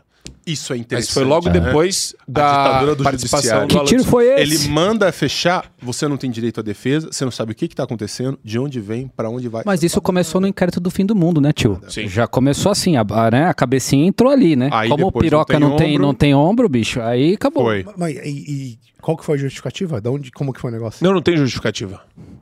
Zero? Zero, zero. Precisa? Caiu o canal. Não, reclama com o bispo, reclama com o bispo. E pra recuperar? Recupera. Não, acabou o canal. Acabou? Ele, ele sumiu da história da humanidade Você, pra tá, tava, você tava na Argentina? Não, eu achei Nos que últimos- Tava com o Mirley, tava lá últimos 12 pautando o Mirley. meses. Ele tá pautando o É, Mirley. assessor do Mirley. É, ace- Vai, ó, assessor do Mirley. Aí- o pessoal começou a usar o Mas canal não de corte. nada. Aí, então, Mandaram um eram dois canais. Tinha o canal Magal, principal e o o canal de do cortes. Mirley. Daí a gente começou a usar o canal de cortes pra voltar com o programa. Mas o programa foi tancado por conta de uma entrevista. Com e, foi, e eu tava no começo, era o primeiro ou segundo programa que eu tava fazendo mais um podcast. E a gente chamou o Alan dos Santos pra entrevistar. Só por curiosidade, quantos podcasts você demais, derrubou? tá? Ele não falou nada demais. Não, é pelo cara, velho. Putz, eu derrubei outro também. Derrubou outro? É Da, tradição? da, da Paulinha, da diretora do Pânico. Eu derrubei porque. Da Paulinha? É, Ela, ela. é mais ela... esquerdista? Não, a diretora do Pânico não. Não é a Paulinha Carvalho. Ah. A diretora do Pânico. Ah, Por tá. quê? O que, que Ah, você falou lá? Ai, tinha uma mulher meio doida, eu esqueci o nome dela. É celebridade, é subcelebridade de internet, a mulher. E eu tava com a Paulinha, tava com o cara que tava apresentando. Daí essa mulher entrou no programa, acho que meio atrasada até. E eu tava falando que não existe gordofobia. Eu falei pra ela. É. Falei, não existe gordofobia dela. Ai, mas e o caso da minha amiga que é, foi demitida porque tinha né, ai, comido demais, sei lá que ela falou. Daí, Tinha mandado quatro pizzas numa noite. é, que tava acima do peso. Falei, meu, de onde você tirou isso? Aí ela, o quê? Aí ela falou, não, mas você não acha que a mulher sofre mais no mercado de trabalho? Eu falei, claro que não. De onde você tirou isso também? Sofre mais Daí- no parto, velho. Isso que sofre. É, exato. Daí, daí a- a- ela se revoltou, levantou, saiu do podcast. Eu continuei, era gravado, não foi ao ar, inclusive. foi perdido na, Tá na nuvem da Dilma. na nuvem do universo. E a, e a mulher é, depois fez um vídeo no YouTube falando que se um nazista senta na mesa e você continua sentado, você vira nazista também. Por Caralho. isso que ela É. se recusou a ficar sentada na mesa. Olha aí. Só que ela não falou meu nome, ela não falou nada. Mas saiu no UOL. O UOL repercutiu, mais um site de fofoca também. Todo mundo de quem eu não gosto é nazista. Mas isso É. tem um livro, né? Acho que é da tática da Márcia Tiburi, né? Como, Tiburi. como lidar com nazista. Claro. Não tem, tem um, né? Então, assim, tem da- uma regra. Da, da Márcia, acho que é fascista, não é? É, é, não, não sei. Eu tô, tô, tô Mas aqui. eles adoram é, usar é, esses é, termos. esses termos extremos, né? Eu tentei ler esse livro. N- Nessa ideia do, do STF. Não, não, não tem a menor Não dá, não dá, não O cérebro começa a sair dá, pelo nariz, você sente aqui escorrer aqui, ó. Isso é o cérebro. É verdade, Daí você é começa verdade, a é relinchar. ruim. e daí você É, cai é de quatro, ruim, é, nasce uma crina em você e você vira um animal. Essa foi boa. Aí de repente você gosta da cloroquina. Foi bonito. É, ético. Exatamente. Cara, deixa eu falar. Nessa ideia do STF, tem um cara que a gente gosta, a gente gosta muito dos romanos, né? Deu pra perceber que dos romanos, dos gregos. E, e Juvenal, o, o Caio sabe muito, as sátiras dele. ele Grande sempre- Juvenal, queremos Juvenal. Juvenal. escrita no final Cara do século I um pro século Juvenal. Juvenal do hot dog. tá ali, ó, na porta ali, ó. Grande ali. patrocinador Patrocinador. Cara, tem uma frase muito conhecida. Quem vigia os vigilantes? É. E você, que fez direito e, e- e sabe por dentro como que funciona, é um cara especialista na Constituição. Eu te pergunto, como que a gente faz? Pra... E como é que você passou tanto tempo na sua vida estudando aquela bosta da Constituição de 1988? Primeiro que Quem é, vigia? eu era bombardeado todos os dias por professores falando que a nossa Constituição é muito moderna. Constituição Cidadã. A Constituição Cidadã proclamada por Ulisses de Moraes, 5 de outubro de 1988. né? Um plenário cheio do Congresso Nacional. Maravilhoso. Porra, aquilo lá é um lixo. Aquilo lá fede até hoje. aquela porcaria, mais de 125, acho, já emendas constitucionais. É uma porcaria sem tamanho. Chorume, chorume. É um churume, é um negócio que devia estar enterrado a sete palmos, que nem aquele livro do demônio lá, do filme A Morte do Demônio. Claro. Você tem que jogar a Constituição num buraco. E pôr fogo ó, em cima, é- Esse é. é o corte do comunista que vai me levar pra cadeia. esse é o corte que vai me levar lá, aproveita, preso. pessoal, vamos lá, né? Mas a... Compartilha. Curte e compartilha. Mas a, o grande problema da Constituição é, é é uma excrescência de 250 artigos, uma infinidade de incisos, alíneas, parágrafos e é, prato cheio para o relativista, né? O relativista ele pega em textos prolixos e Nos pira, ele pira na prolixidade do Exato. texto normativo. E daí você junta um relativista canalha com um Supremo com poder ah, quase absoluto, absoluto já, né? Absoluto. E você joga ainda uma hermenêutica chinfrim, Com um monte de que é a oportunista. interpretação teleológica. Você sabe que merda é essa, não? Você tem quatro métodos de O que interpretação vale é onde direito. eu quero chegar. É. A, a interpretação é, é, sistema, a, a interpretação literal, a sistemática, essas duas são as mais desejáveis. Ou seja, você lê a norma da maneira como ela se apresenta Aplica. dentro do contexto que ela tá normativo. Ponto. Acabou, morreu. É assim que o mundo inteiro que prosperou, fez e faz. Depois você vai para histórica. Você fala, não, o que, que ela tem a ver com aquele momento histórico? Já é uma coisa mais sarau da PUC. Aí já, já não funciona. E daí vem o mais filha da puta ainda, desculpa.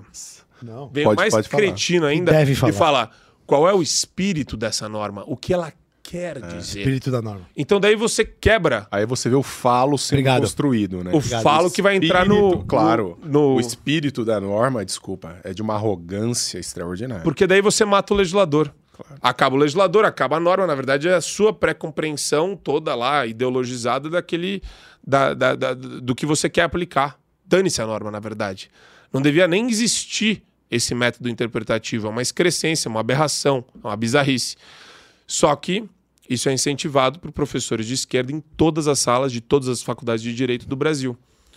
Porque daí ele, ele usa essa norma para promover justiça social. Conta a história da sua tese de doutorado, que foi bem nessa linha, né? Você tentou fazer alguma coisa que não conseguiu no final das contas. Foi. Um beijo pro professor André Ramos Tavares, que hoje é ministro do TSE. Isso aí. É. É bom ou ele é ruim? É foice e martelo. Escuta a Ah, história. é, assim. É, a professor- história fala por si. é, é, o, o- o professor é um dos motivos pelo qual, assim, eu respeito. Eu não respeito. ah, bom, ah, obrigado, obrigado, obrigado. Toda vez que o Obrigado. cara começa com, Ah, com o obrigado. devido um respeito, cara ele vai sincero. Com a desrespeitar. devida vênia. É. Com a devida vênia. Não, eu vou ser vai sincero, eu vou ser sincero. É, não, não, não dá pra você. Eu, eu- eu tive um, um- um processo de. Passa pra mim o filósofo. de doutorado é, foi muito conturbado. Eu queria fazer uma outra tese, ele me colocou para fazer outra tese e O que em si já é Uma excrescência. não é orientação, né? Não é orientação. Educação o não orientador é... que diz é- que trabalho que você tem que fazer. Não é orientação. E, e daí, óbvio que é, você não quer é, criar problemas, criar dilemas, criar entraves com seu orientador. E no final das contas, eu acabei fazendo a tese nos moldes que ele, que ele tinha proposto. E hoje eu me arrependo disso. Eu até brinquei com o Denis. Se eu pudesse, eu rasgava o meu diploma da PUC de doutorado, rasgava o meu diploma de mestrado e rasgava o meu diploma de graduação. Nesse nível? Mas qual foi a conclusão que você chegou dessas três coisas, assim, que, que a ponto de você ter esse tipo de, de sentimento em relação ao Cara, eu acho que não me, me ajudou a construir nada. Você não é- respondeu uma pergunta? Qual? Qual pergunta? Desculpa. Não, assim, Na tese, quando você você tá faz. O, não, é, é, não, assim, porque é, você devo... Aquilo é um teatro. Banca de doutorado e de mestrado é um teatrinho ridículo, Não, patético. Mas você estava tentando responder uma pergunta. Você, de- você dedicou seu tempo, seu, sua, né, sua atenção a responder uma pergunta. Não, não, tudo bem. A experiência que eu absorvi É, de tudo isso, é, eu é, vou é, transformar em algo produtivo. Não, não, tudo bem, E- mas isso tá no, no, no, no etéreo, né? Mas assim, cara, por que, que você acha que não, não, não, não foi útil para você estudar esse, esse. Porque foi totalmente enviesado. Entendi. Porque toda hora que eu queria buscar um cara de direita, Não fazia um sentido. conservador, uma fonte, um marco teórico, um desafio para falar sobre uma questão que eu acho premente, necessária, urgente no Brasil hoje, Uhum. Eu sou tolhido, eu sou cortado. Então, não, esse não é o caminho. Fala lá de ativismo judicial. Mas como se fosse bom. Entendi. Porra, porra. Por isso que eu quero- escolhi o bias. Eu quero criticar. Foi eu desse- quero, foi eu não desse quero jeito, né? passar pano para ativismo judicial. É isso aí. E daí eu tive que escolher, entre as palavras e o método de escrita que eu usei, uma maneira de adotar uma posição semi-neutra, bizarra. E eu me envergonho disso. É isso que eu entendi. Sabe? Você cria um constrangimento ferrado pro orientando e, e, e, e- e você coloca muita grana naquela porcaria. Porque, cara, eu gastei uma grana naquele E doutorado. tempo, Hein? né, velho? E tempo, né? Não, um velho? tempo bizarro pra ficar ouvindo bobagem ainda de vários professores. Quer dizer, o que eu ouvi de bobagem de professor de doutorado não tá escrito aqui. Entendeu? É. é... E como é que, E você, do vai, mestrado como é que você vai tentar não ser preso com, lá, lá no, no, no, no canal, no, no tank, no, no programa? Eu acho que o, o importante. Porque É. assim, infelizmente, eu, eu faço a pergunta meio que ironicamente. Eu tinha, tava escrito aqui, ó. Você tem receio de sofrer juridicamente? Mas eu tô falando de, de, de verdade. É, por até com a sua liberdade. Hum. Por causa de expressar opinião, Marcão. Você que é um cara que é extremamente. Né, Que fala mesmo. E, e- e bem É. autêntico, que dá- é, exala a autenticidade. É que né? eu, eu acho que. Se eu tô me propondo a cumprir um papel de. Uma missão, na verdade, né? De falar o que eu vejo que tá acontecendo de errado e lutar pelo que é certo, é, eu vou lutar para não ser preso. Eu não vou, eu não vou deixar isso acontecer, não vou aceitar. É, lutar sem armas, tá? No sentido metafórico. É, Nem pode, os caras Mas nem a tirando. galhofa sobra mais pra nós, né? Tem um É, monte de humorista sendo Eu preso. tenho que explicar também o que, o que eu tô falando aqui, mas é Disclaimer. disclaimer. Mas ah, eu não, eu acho que como tem uma escassez gigantesca de gente fazendo isso, eu não posso, eu não posso me eximir dessa, dessa, dessa postura. Eu Pode tenho que chamar. adotar essa postura porque, cara, todo mundo sucumbe ao medo muito facilmente. Eu prefiro acreditar que não vai acontecer e que eu sou irrelevante por enquanto no começo. Apesar de eu saber que tem alguma ressonância, que tem uma rede social grande, o Adrilles também, eu sei que movimenta algumas pessoas, mas eu tenho um senso de discrição, eu tenho uma ponderação na hora de falar, eu não sou. É, A gente fez várias brincadeiras aqui, mas eu não. Eu tento não soar agressivo, Ah, eu isso fico- não é, cara. Comparado fico- não é. Não eu é. fico com a veia, mas a minha veia aqui do pescoço fica vermelha esto- e meio estourada. E às vezes pode dar uma impressão, uma conotação estranha, mas é. Eu, eu, eu acho que dá para mudar o que a gente está vivendo hoje com a mobilização das pessoas e furando essas bolhas. Se eu não fizer isso, vai ter uma voz a menos fazendo isso. E eu não vou aceitar que é esse papel. E, pô, que legado que a gente vai deixar também, né? Eu vou chegar para os meus filhos, para os meus netos, eu vou falar: não, é, na época que o negócio estava feio, eu meti o rabo entre as pernas e fiquei debaixo de uma ponte lá, fiquei escondido. Não fiz a minha parte. Não fiz a minha parte. Porque eu, eu, me, eu, eu me propus a fazer só isso. Abrir mão do escritório, abrir mão de tudo. Tem essa oportunidade. Eu vou usar isso daí para fazer o que eu acho que é certo. Senão eu sou um covarde. Você acha que a gente devia ter um fabianismo de direita pra conquistar os coraçõezinhos alheios? Pra. Não, cara, porque assim, existe uma praxis, né? Existe algo que tem que ser. Esse é o lado comunista do Regis. Toda vez Não, não, ele, não, ele tem um lado. Irmão, eu tô falando assim, soviético. é pelo contrário. Não é nem um pouco soviético. Eu tô falando o seguinte: os caras usaram, usam isso, o fabianismo todo. Olha a social-democracia como que é. é. é puro fabianismo. O que ele tá querendo dizer é a gente vai ter que fazer uma concessão É, de princípios. Ah, Tem, vai- tem que ter. Você acha que a direita, pra conseguir ter resultado prático, não só é, é, teórico e, e as ideias, a gente concorda, a gente tá 100% alinhado nas ideias. Tô falando da praxis, como que a gente vai resolver ela? Cara, a praxis é essa concessão já dentro da direita. É o Tá seguinte, dentro do lado de libertários, libertários, vem aqui. Ô, É, ANCAP, é, ANCAP. ANCAP, ANCAP. Vem aqui, ANCAP. O Denão, Denão Vem aqui. Ancap. Neném, neném ANCAP. Vem seu aqui, tanque neném ANCAP. Seu, seu tanque blindado, É, largue rotule. ele. Vai lá, não neném ANCAP. Você quer asfaltar a própria rua, ANCAP? É, isso. Vem aqui. Vem cá, vem cá. Vamos tentar ajudar a começar a realizar o Vamos seu sonho de asfaltar a própria rua. Vamos começar. Primeiro, se você fica descendo cacete na galera, no Marcel Van Hatten. Não, porque o Marcel Van Hatten, há três anos, o liberal de falou mal do, do Bolsonaro, ou do fulano, ou do ciclano. Cara, vem aqui, vem aqui. Segura a onda aí, irmão. Segura, bicho. Eu sei que você Calma. quer tirar petróleo do Alasca. Calma, a gente vai falar. tirar Besta, petróleo porra. do Alasca. Deixa eu te falar, contra o Orlando Gomes, contra a dinocracia, contra essa galera da esquerda, Dinocracia, gente. hoje Dinocracia. tem um cara, dinocrata, dinocrata, dinossaurão grande. Os herbívoros eram os mais gordos, que engraçado. Justo, né? Eram os maiores. Era. Ele não é herbívoro, não. Mas ele é Não? grande. Não. O que, que ele faz? Ele deve comer Que que ele muita come? picanha. Come nós, né, mano? Come nós, velho. Tem uma lenda que comunista come outra coisa. Nossa, É, essa é boa. Essa é boa. Essa, Essa é essa boa. eu gosto. Chama o CCC. Comando de caça. acabou de fechar o canal. Acabou, é, nós estamos se esforçando, né? Não é, vocês estão querendo. Vocês estão pedindo. Tá borderline esse programa. pedindo. Por falar em borderline, assim, eu vou, já que eu tô com a carta aqui do filósofo, e eu muito do que vocês estão falando aqui, né? Eu vou sacar aqui o Aristóteles e vou, tra- vou trazer o velho da Virgínia. Olavo. O velho da Virgínia falava o seguinte, né? Que você tem baseado em Aristóteles. Esse foi a primeira, a primeiro livro que eu dividi com o Reginho e falei de- Ai, que do, do delícia. velho. Ai, foi Ai, sim. gostoso. A teoria dos Estavam quatro. tomando vinho e foram ler Aristóteles. Aristóteles. É, a gente tava fazendo coisas melhores antes. Era. Tá. E aí, falando da- das, fode, das né? quatro, da- da- das, da- das quatro formas de discurso. Né? Então, quando ele fala de poética, de retórica, de dialética e da, e da lógica. Né? Então, e a gente acabou de, de, de falar aqui de que isso é uma dificuldade, né? Você, quando vai, vai comunicar alguma coisa, especialmente assuntos políticos e tudo mais, a, a direita não tem esse traquejo de transitar entre essas formas de discurso. E talvez seja isso que o, que o, o Magal tentou falar no sentido de, poxa, esse fabianismo, né?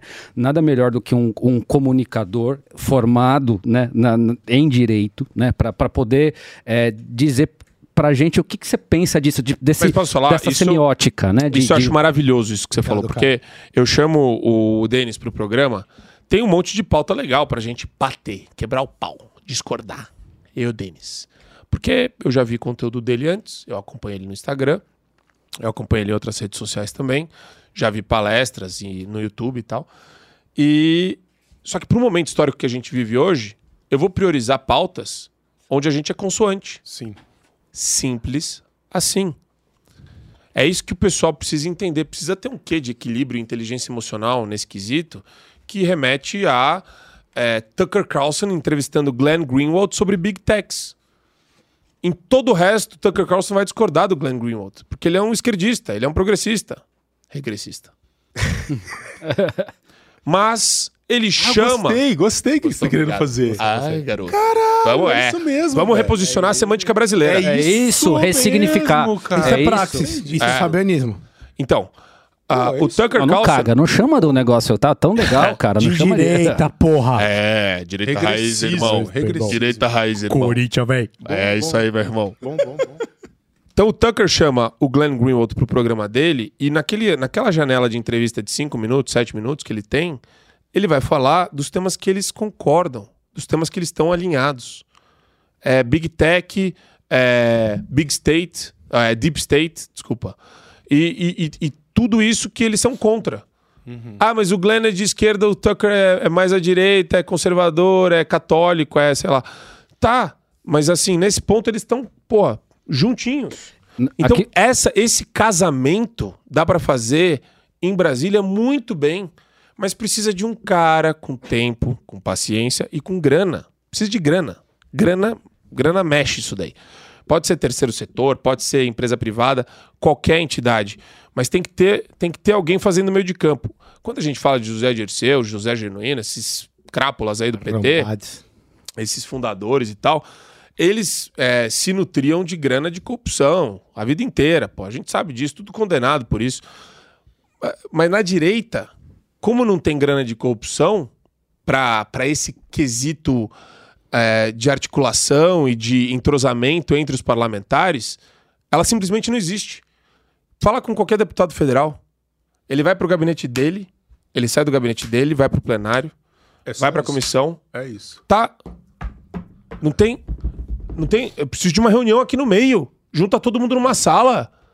É dedo na cara, é gritaria na sala fechada. Né? Com bastante água. A galera, porque a galera vai ficar com a boca seca, bravo, nervoso. Mas assim, enquanto não tiver uma, um, um alinhamento e uma postura, eu até brinco, né? Pô, tem que ser que nem o, o bloco do, é, do exército romano. Você tem que fechar o bloco, falar, agora é obstrução. 118 caras que seriam alinhados com o pensamento de oposição e da direita votaram a favor da porcaria do arcabouço fiscal. Ah. Se não tivessem os 118, União Brasil, republicanos, pô. Bizarro, velho. Republicanos, 30 do PL. 30, tiririca. Tiririca. Esse lixo. Aí você pega esses caras, você fala, pô, eles, se eles não tivessem votado a favor do arcabouço, não teria passado, teria dado 254 votos, precisava de 257. Não passaria. Sim. Seria uma puta derrota maravilhosa, fragorosa pro governo federal. Então a gente perde muito em termos de articulação. Infelizmente. E. Mas os capitalistas brasileiros querem colocar dinheiro nisso? Então, esse é o problema, né? Eu acho mais estranho. Porque daí A você fala dos eu oligarcas, né? tive São os é que oligarcas. Os caras não querem colocar. Exato. O oligarca ele tá mais preocupado em continuar a ter o. É, dentro, Fazer o lobby. É. Fazer o Dentro do arcabouço tem lá uma linha de refinanciamento pro setor dele. Exatamente. Tem uma linha de benefício um tratamento tributário Tem uma, coisa- diferenciado. tem, uma, tem uma linha ali que é boa pra ele. Uhum, uhum. Porque ele colocou lá com aquele deputado que é o, é o Tiririca. E aí? Ele- O Tiririca colocou pra ele. Você fala, ah, o Tiririca é inofensivo. Uma ova. Tiririca faz uma. Coloca um, um trechinho ali no projeto, coloca uma De última hora. Sim. penduricalho ali, Porra. e o negócio vai. E o Tiririca ganhou, o, o oligarca ganhou. Aí você fala, ah, não, mas o agro brasileiro é conservador. Os oligarcas, eles estão acima dessa relação de postura conservadora. O, o agro médio brasileiro, sim, middle, middle, como é que é? As empresas do é, Sim, sim. que não são grandes, que não são essas As médias e pequenas empresas, é, sabe? middle, middle market, né? As- o, o- o cara muito grande, esse cara tem que tomar cooptado cuidado. tá tem que tomar cooptado. cuidado com ele, porque para esse cara não tem direita ou esquerda. E o Bolsonaro desagradou muita gente assim também. Isso é fato. E, mas ele teve razão nisso. Que ele falava isso daí e tem que tirar o chapéu pra ele. Ele falava: uma vírgula que eu mudo de uma portaria, eu posso ganhar um bilhão de reais lá fora. Bolsonaro falava isso. Em reunião presencial com ele. E eu não vou fazer isso. Então, isso tem que tirar o chapéu pro cara. Porque o esquerdista. Cara, você acha que petista tá preocupado com isso? O cara faz uma escrow account lá numa offshore, faz qualquer coisa Mas o fora do país. é o que mais está macomunado com esses plutocar, plutocar- Plutocratas. Sem Sim. dúvida. Sim. Esses são, são os que mais. A, a, a, a cooptação do Estado junto com esses grandes Esse- empresários. o Partido Comunista Chinês é a maior prova Isso disso. é a base do fascismo e do comunismo, Sim. cara. Eles- esses caras estão, eles estão muito alinhados com. Tio, essa é a base da Lava Jato, né? Ah, boa, é verdade. Vai, o próprio Olavo de Carvalho fala que os capitalistas americanos financiaram a União Soviética inteira. Sim. é. Eles fizeram o parque industrial da União Soviética inteira. Inteira. Ô, Marco, quem vai ser o próximo líder da direita para daqui a três anos e qualquer coisa? Denis Xavier. Que... Denis. Denis Garcia coloca- Xavier. coloca O avassalador. Coloca, é uma Não, obscuro. Coloca a sua bola para funcionar. Ele A vai voltar pro novo e vai fazer Estranha, isso por né? nós. Cara, a gente vive tempos tão estranhos, porque se você perguntar pra mim se eu confio na rigidez do processo eleitoral, eu vou falar que não. Não, Bolsonaro eles vão torrar, não vão? Não, tudo bem. A, a, a- a premissa, a premissa de a liderança política, eu até acho que tanto faz qual liderança surgir, porque Você tá eu não confio mais. si. Eu não confio mais no processo eleitoral. Entendi. Ele é fechado, ele é escuso e ele se provou é, protegido por um por um bando de cachorro louco lá no TSE. O que, que esses caras são? Mas a sua tese é que o Bolsonaro ganhou a eleição? Não, a minha tese é eu não confio. Tá. Você pode provar alguma coisa da eleição? Não. Do sistema? Não. Se eu pergunto, eu sou caçado? Se eu pergunto, minha página é, Isso aí é derrubada? hein? E o problema é que isso não dá nem pra ser Onde uma tá a legitimidade Não, disso? qual que é a legitimidade de um sistema eleitoral que se você pergunta, é ato antidemocrático. Se você É pergunta, isso. você pode ir pra cadeia. Se você pergunta, Brasil Paralelo nem perguntou. Ia Nem- fazer o documentário da facada em Jair Bolsonaro. que Antes na verdade de antes se chamava Quem Mandou Matar Jair Bolsonaro. Os caras derrubam o documentário da BP e daí a BP relança com medo com outro nome. Então, cara, é, desculpa, não dá mais pra confiar. Eu não confio. Só, ah, você acredita que quem ganhou? Eu não acredito nada. Eu só acho um lixo. E eu odeio essa, essa desconfiança. Porque eu, como cidadão, eu tenho a prerrogativa de desconfiar do processo eleitoral. E eles têm a obrigação de me explicar. A hora que eles começam a me dar explicação torta e não dá transparência, Ou impedir Pô, o questionamento. lembra o que aconteceu né? do cara? Teve um servidor lá que foi pra Polícia Federal fazer um depoimento por. é, ele falou que estava correndo risco com a, da, da vida e da segurança dele. Porque ele estava se sentindo ameaçado. Foi um servidor do TSE durante o período eleitoral.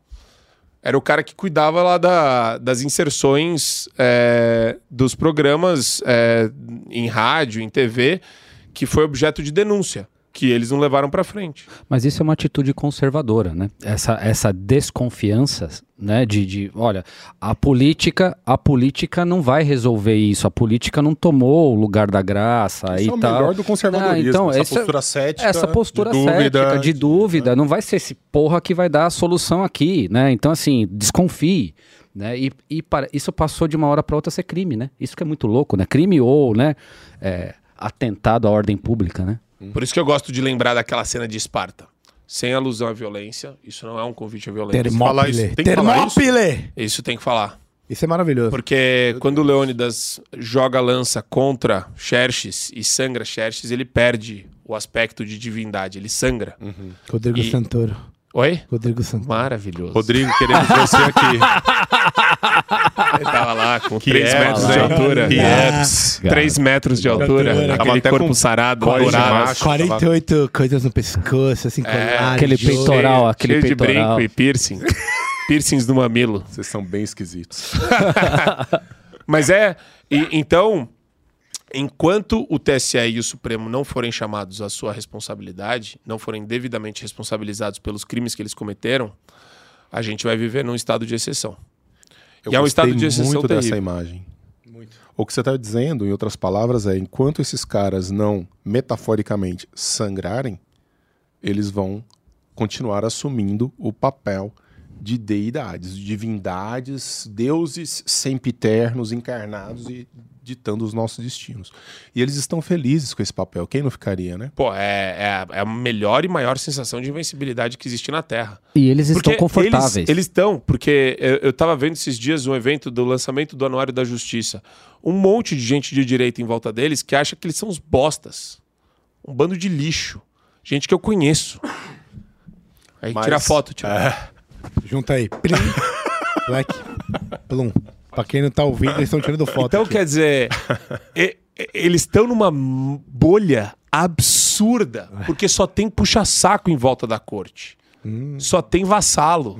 Só tem gente que se submete. é, ou, ou melhor, tem medo até. Ou, ou os caras têm medo, ou é um puxa-saco. Ou tá ganhando canalha, alguma coisa. Ou tá ganhando alguma coisa. Então, e- eles estão presos nessa, nessa situação que eles se colocaram também. E eles não têm a menor autocrítica. Mas aí entra, né? Acho que a história ensina pra gente que todos que beberam dessa fonte Acabaram de uma forma meio ruim, né? acabaram de uma maneira trágica. E aqui não é uma ameaça. São Não, os não, primeiros não, a não, é só uma rodar. constatação. Não, Só são os primeiros a se fuder. É. Irmão, é veja a Revolução meu. Francesa, meu amigo.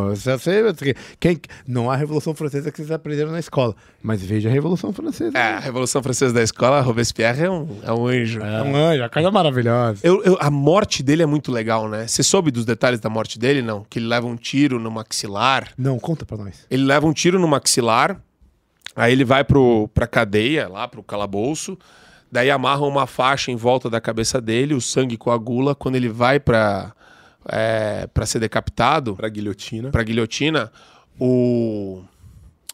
O Carrasco Sim. é, baixa a guilhotina, só que a faixa que tá em volta da cabeça impede de cortar o pescoço.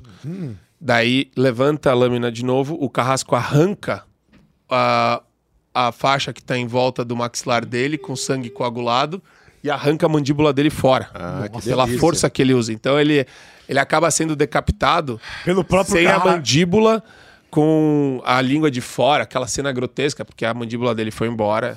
E daí, tchau. Muito bonita essa imagem. Bonito. Muito interessante. É, é legal. Eu gosto. É tipo o do Trotsky também, com a picaretada na cabeça, né, cara? Puta, É- é Ah, isso. sim. Também, né? De costa. É, é verdade. É isso. Essa Bonito, é poético. É lindo. Pensa. Eu acho Já lindo. sei, eu quero te matar, já sei. Eu vou pegar uma picareta e vou dar na sua cabeça.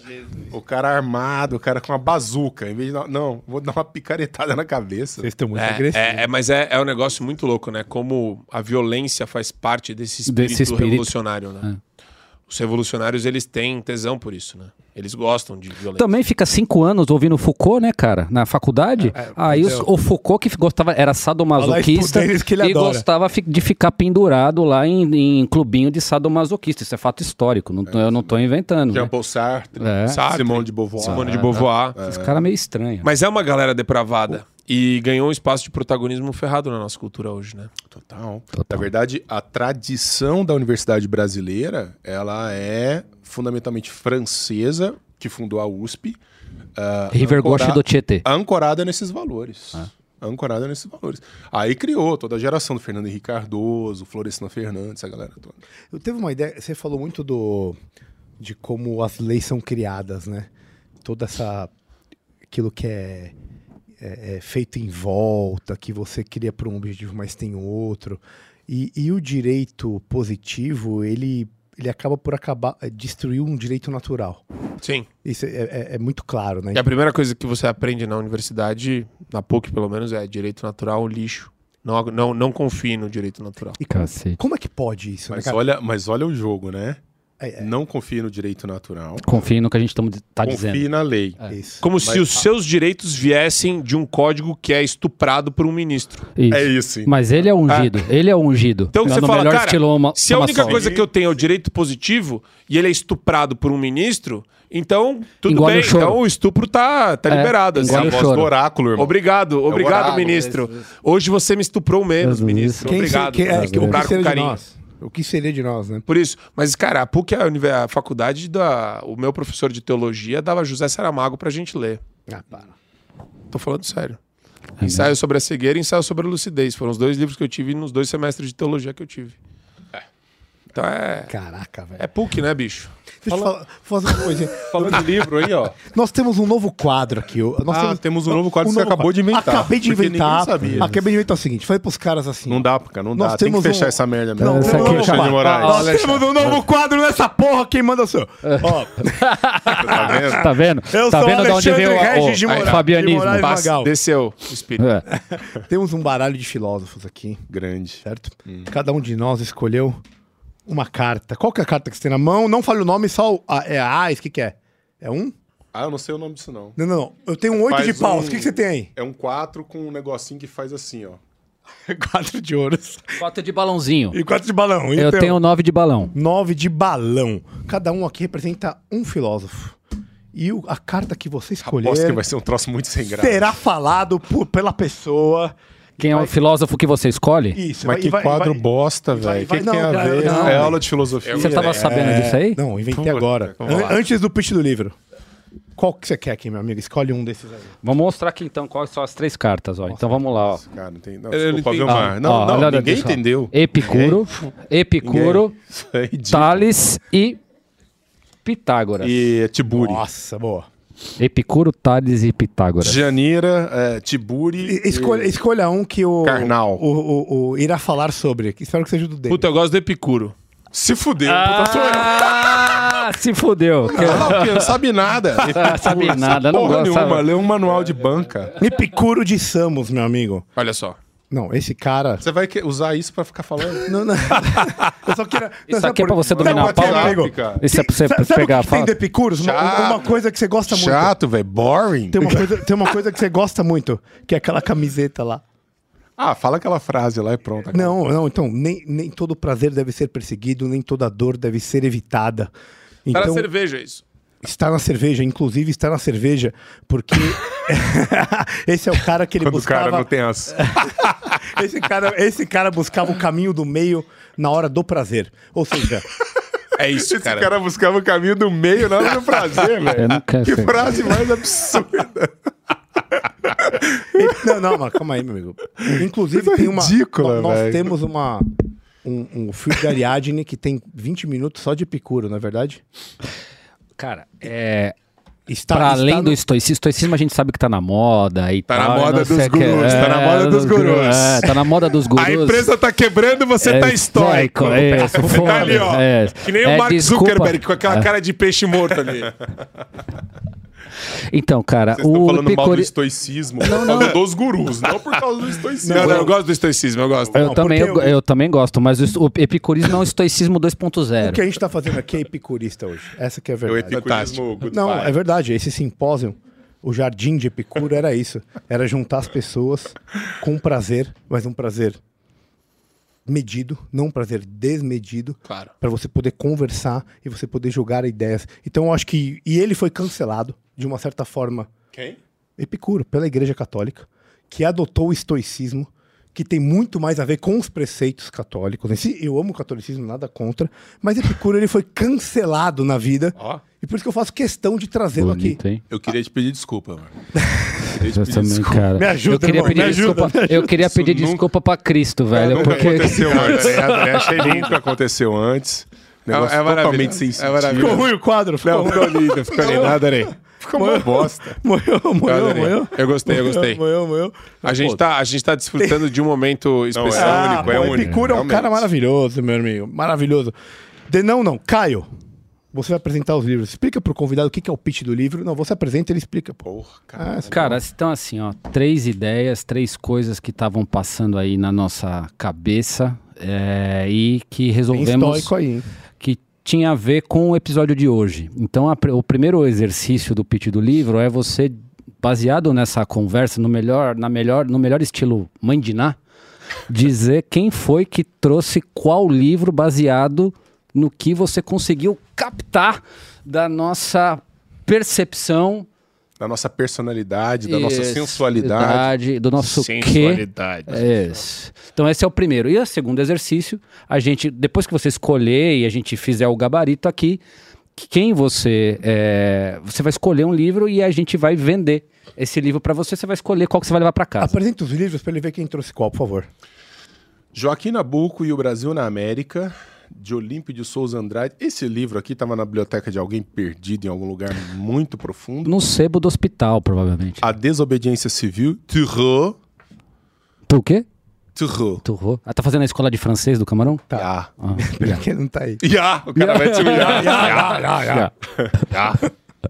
Manual de Epiteto. O Epicteto. Epíteto. Não, Epiteto, não é Ah, Epíteto. não, ah, tá bom. É epíteto. Agora o cara fala também. A arte de viver. Chupa esse melhor. doutorado, seu trouxa. Chupa, é, seu trouxa. Você tem edição. doutorado? A porra toda. Chupa, eu fiz doutorado.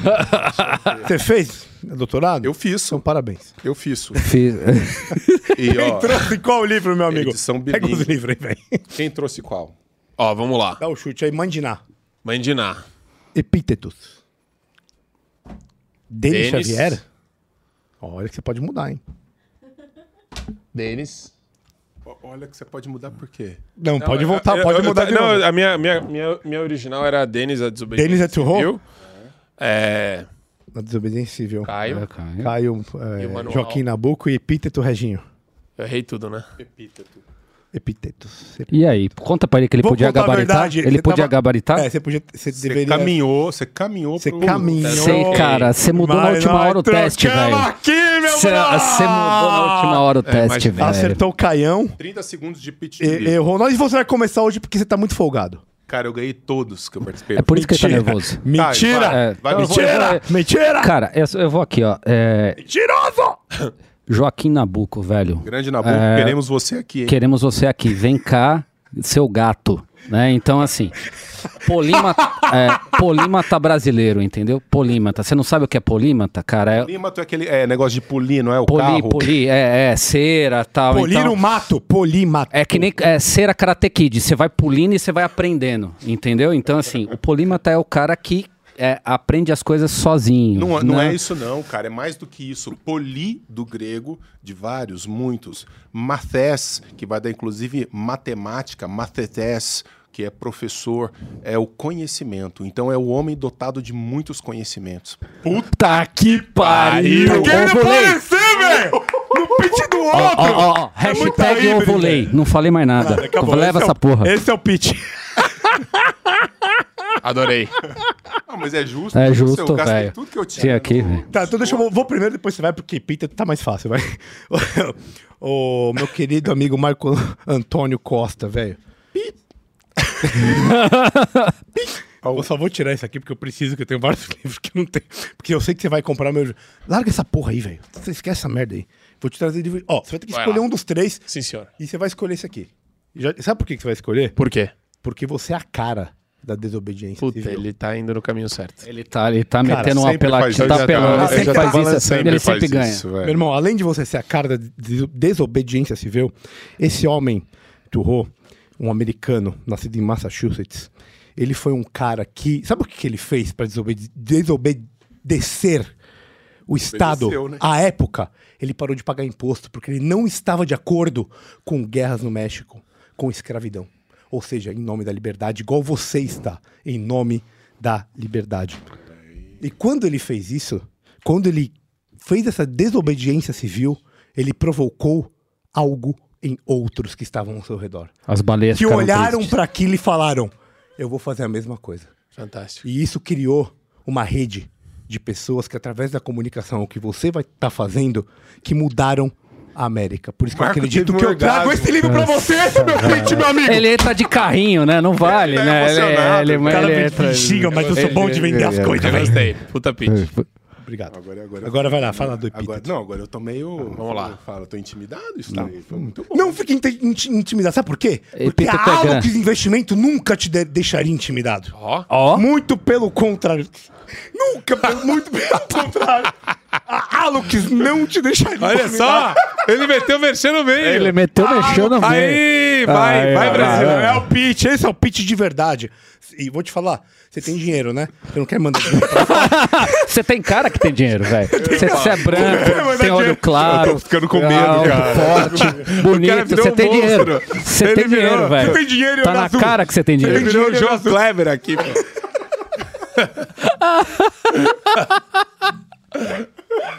Os caras te ajudam a mandar dinheiro pra fora do país. Isso é importante. É por isso que eu tô falando. Especialmente pra Foge quem é dessa perseguido porra. político. Exatamente. Ainda- especialmente pra quem vai fazer uma desobediência, Desobediência civil. E agora, quanto? Qu- Quantos por cento da tua carteira? Que você ia perguntar quanto dinheiro ele tem, cara. Não, é muito, né? Não, hoje em dia é 80%, né? Mas os caras te dão uma boa orientada, porque a gente nunca sabe o que vai acontecer. Então, pra quem, pra quem quiser conhecer www.alox.investimentos.com, por favor, continue seu pitch. Ô, Reginho, não- Epítetos. Agora vai, agora o epíteto Ah, agora. vai entrar. Ó, Agora vai entrar. Cara, esse sujeito aqui. Um dos grandes. Não, esse cara é extraordinário. Ele talvez tenha dado a palavra é, sobre a ética estoica mais extraordinária no curso do tempo. Porque, de alguma maneira, ele vai. Os estoicos, ao contrário do que as pessoas imaginam, não tem só a ética. A ética é uma dimensão do estoicismo, mas não é a única. É, e ele consegue, vamos dizer, dar uma visão sistêmica da dimensão ética que corroborou o estoicismo em 500 anos.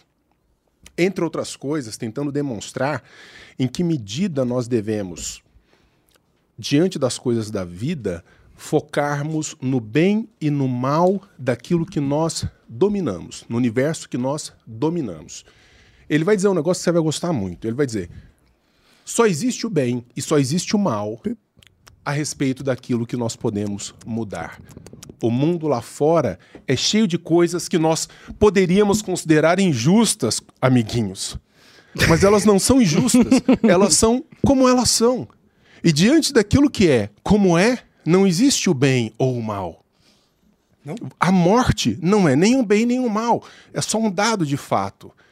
E Epiteto vai dizer: ora, portanto, não faz sentido você se ocupar dessas coisas que não podem ser nem o bem nem o, nem o mal, são simplesmente aquilo que são. Legal, novela Foque do livro. naquilo que novela é do livro, novela. Um, maravilhoso. um, um brinde à Eu- dicotomia do controle. Eu ficaria muito em Ó, dúvida ou entre novela esse daqui e esse daqui. Já que Brinde à dicotomia do controle. Viva. Marcão, Saúde, viva. saúde, viva, viva. Novela, beleza, novela é um minuto, né, cara? O cara falou oito minutos, mas tudo bem. Tudo bem. Falou oito minutos, foi bom, oito minutos. Mas qual o livro? E é importante essa decisão aqui, meu amigo. Isso aqui vale muita coisa aqui. que porque fica 15 dias sendo falado nos grupos. 15 tô- dias. Qual livro você vai levar pra casa dos três? Eu E os caras estão apontando, os apoiadores estão apostando aqui, quem? Tem aposta, Tá, tem já, aposta já, já tem aposta paralela, tem paralela. aposta paralela. Qual que você vai levar? Ó. Já tô avisando aqui o peso da resposta. Eu tô em dúvida entre ah, o espírito de liderança do Turou Sim. com o viés teórico Do Nabucco. do arcabouço teórico de Não Joaquim seja Nabuco político, meu amigo. Fantástico, fantástico. e a temperança e a análise cética e fria Mas foi oito minutos esse, tá? dentro de um contexto inflamado e tenso que a gente vive hoje. Cara, pensa bem, velho. O que que você quer ler? O que que você quer ler dessa- que que você quer ler O que tocou tua alma? A Que grande- Sei não. Ó, já- o ó, aí, ó. Magmi. Triunfo da vitória. A grande dinâmica aqui, no meu, no meu entendimento, no meu entendimento, é que o verdadeiro líder ele vai surgir com a capacidade de discernir Justo. o momento certo, com temperança e de maneira adequada. Mas calma aí, oito Oito minutos, velho! Os caras já eram amigos antes, tá? Só quero falar isso, tá bom? Porque aí é uma coisa que machuca. Acabou de deixar esse sujeito com insônia. Até hoje ele não vai. Reginho, Isso é um absurdo. Mas não, brincadeira. Parabéns, irmão. Você merece, velho. não é você merece, você merece, cara. Você merece, cara. Eu gosto muito de você. Mas o seu pitch, cara, foi muito bom. Foi bom? bom. Foi bom, foi bom. Ele tem feito os melhores pitches Mas e mas ninguém- desde sempre. É, Foi bom. O problema é que hoje a mera desobediência civil no Brasil é decapitada em segundos. É, mas a gente tem que ser desobediente. Pariu, é verdade. Eu vou continuar sendo A desobediente. gente tem que discernir. A gente Eu tem vou que continuar discernir. sendo desobediente.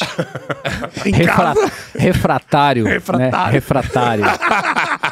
Esse daí é o que vai Você mudar fala, o Brasil. cara, né? Mexe experimenta um não pagar assim, imposto hoje no Brasil. Você tá ferrado, irmão, tá na rua. Você tá na rua, bicho.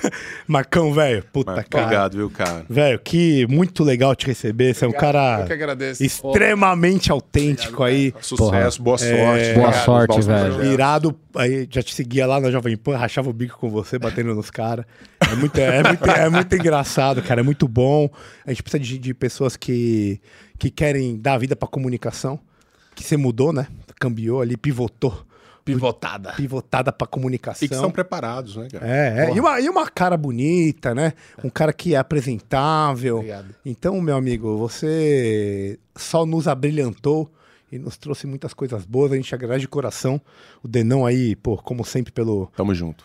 por tudo, pelo contato e de coração. Muito obrigado. Espero que você volte mais vezes. Com certeza, essa cerveja é maravilhosa e a companhia ainda melhor. Muito obrigado. Vocês são fenomenais e assim, é raríssimo um podcast tão é, denso em termos de conteúdo e ao mesmo tempo leve, né? Palatável, gostoso, divertido, sobre temas tão importantes. Eu acho isso fenomenal, cara. Vocês estão fazendo um trabalho magnífico aqui, pô. Muito obrigado. Boa Valeu. noite, galera. Até Obrigado, a próxima. beijo. Valeu. Tchau.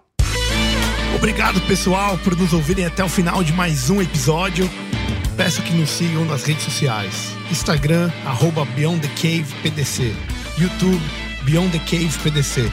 Deezer, Spotify e afins. Muito obrigado e até a próxima. Valeu!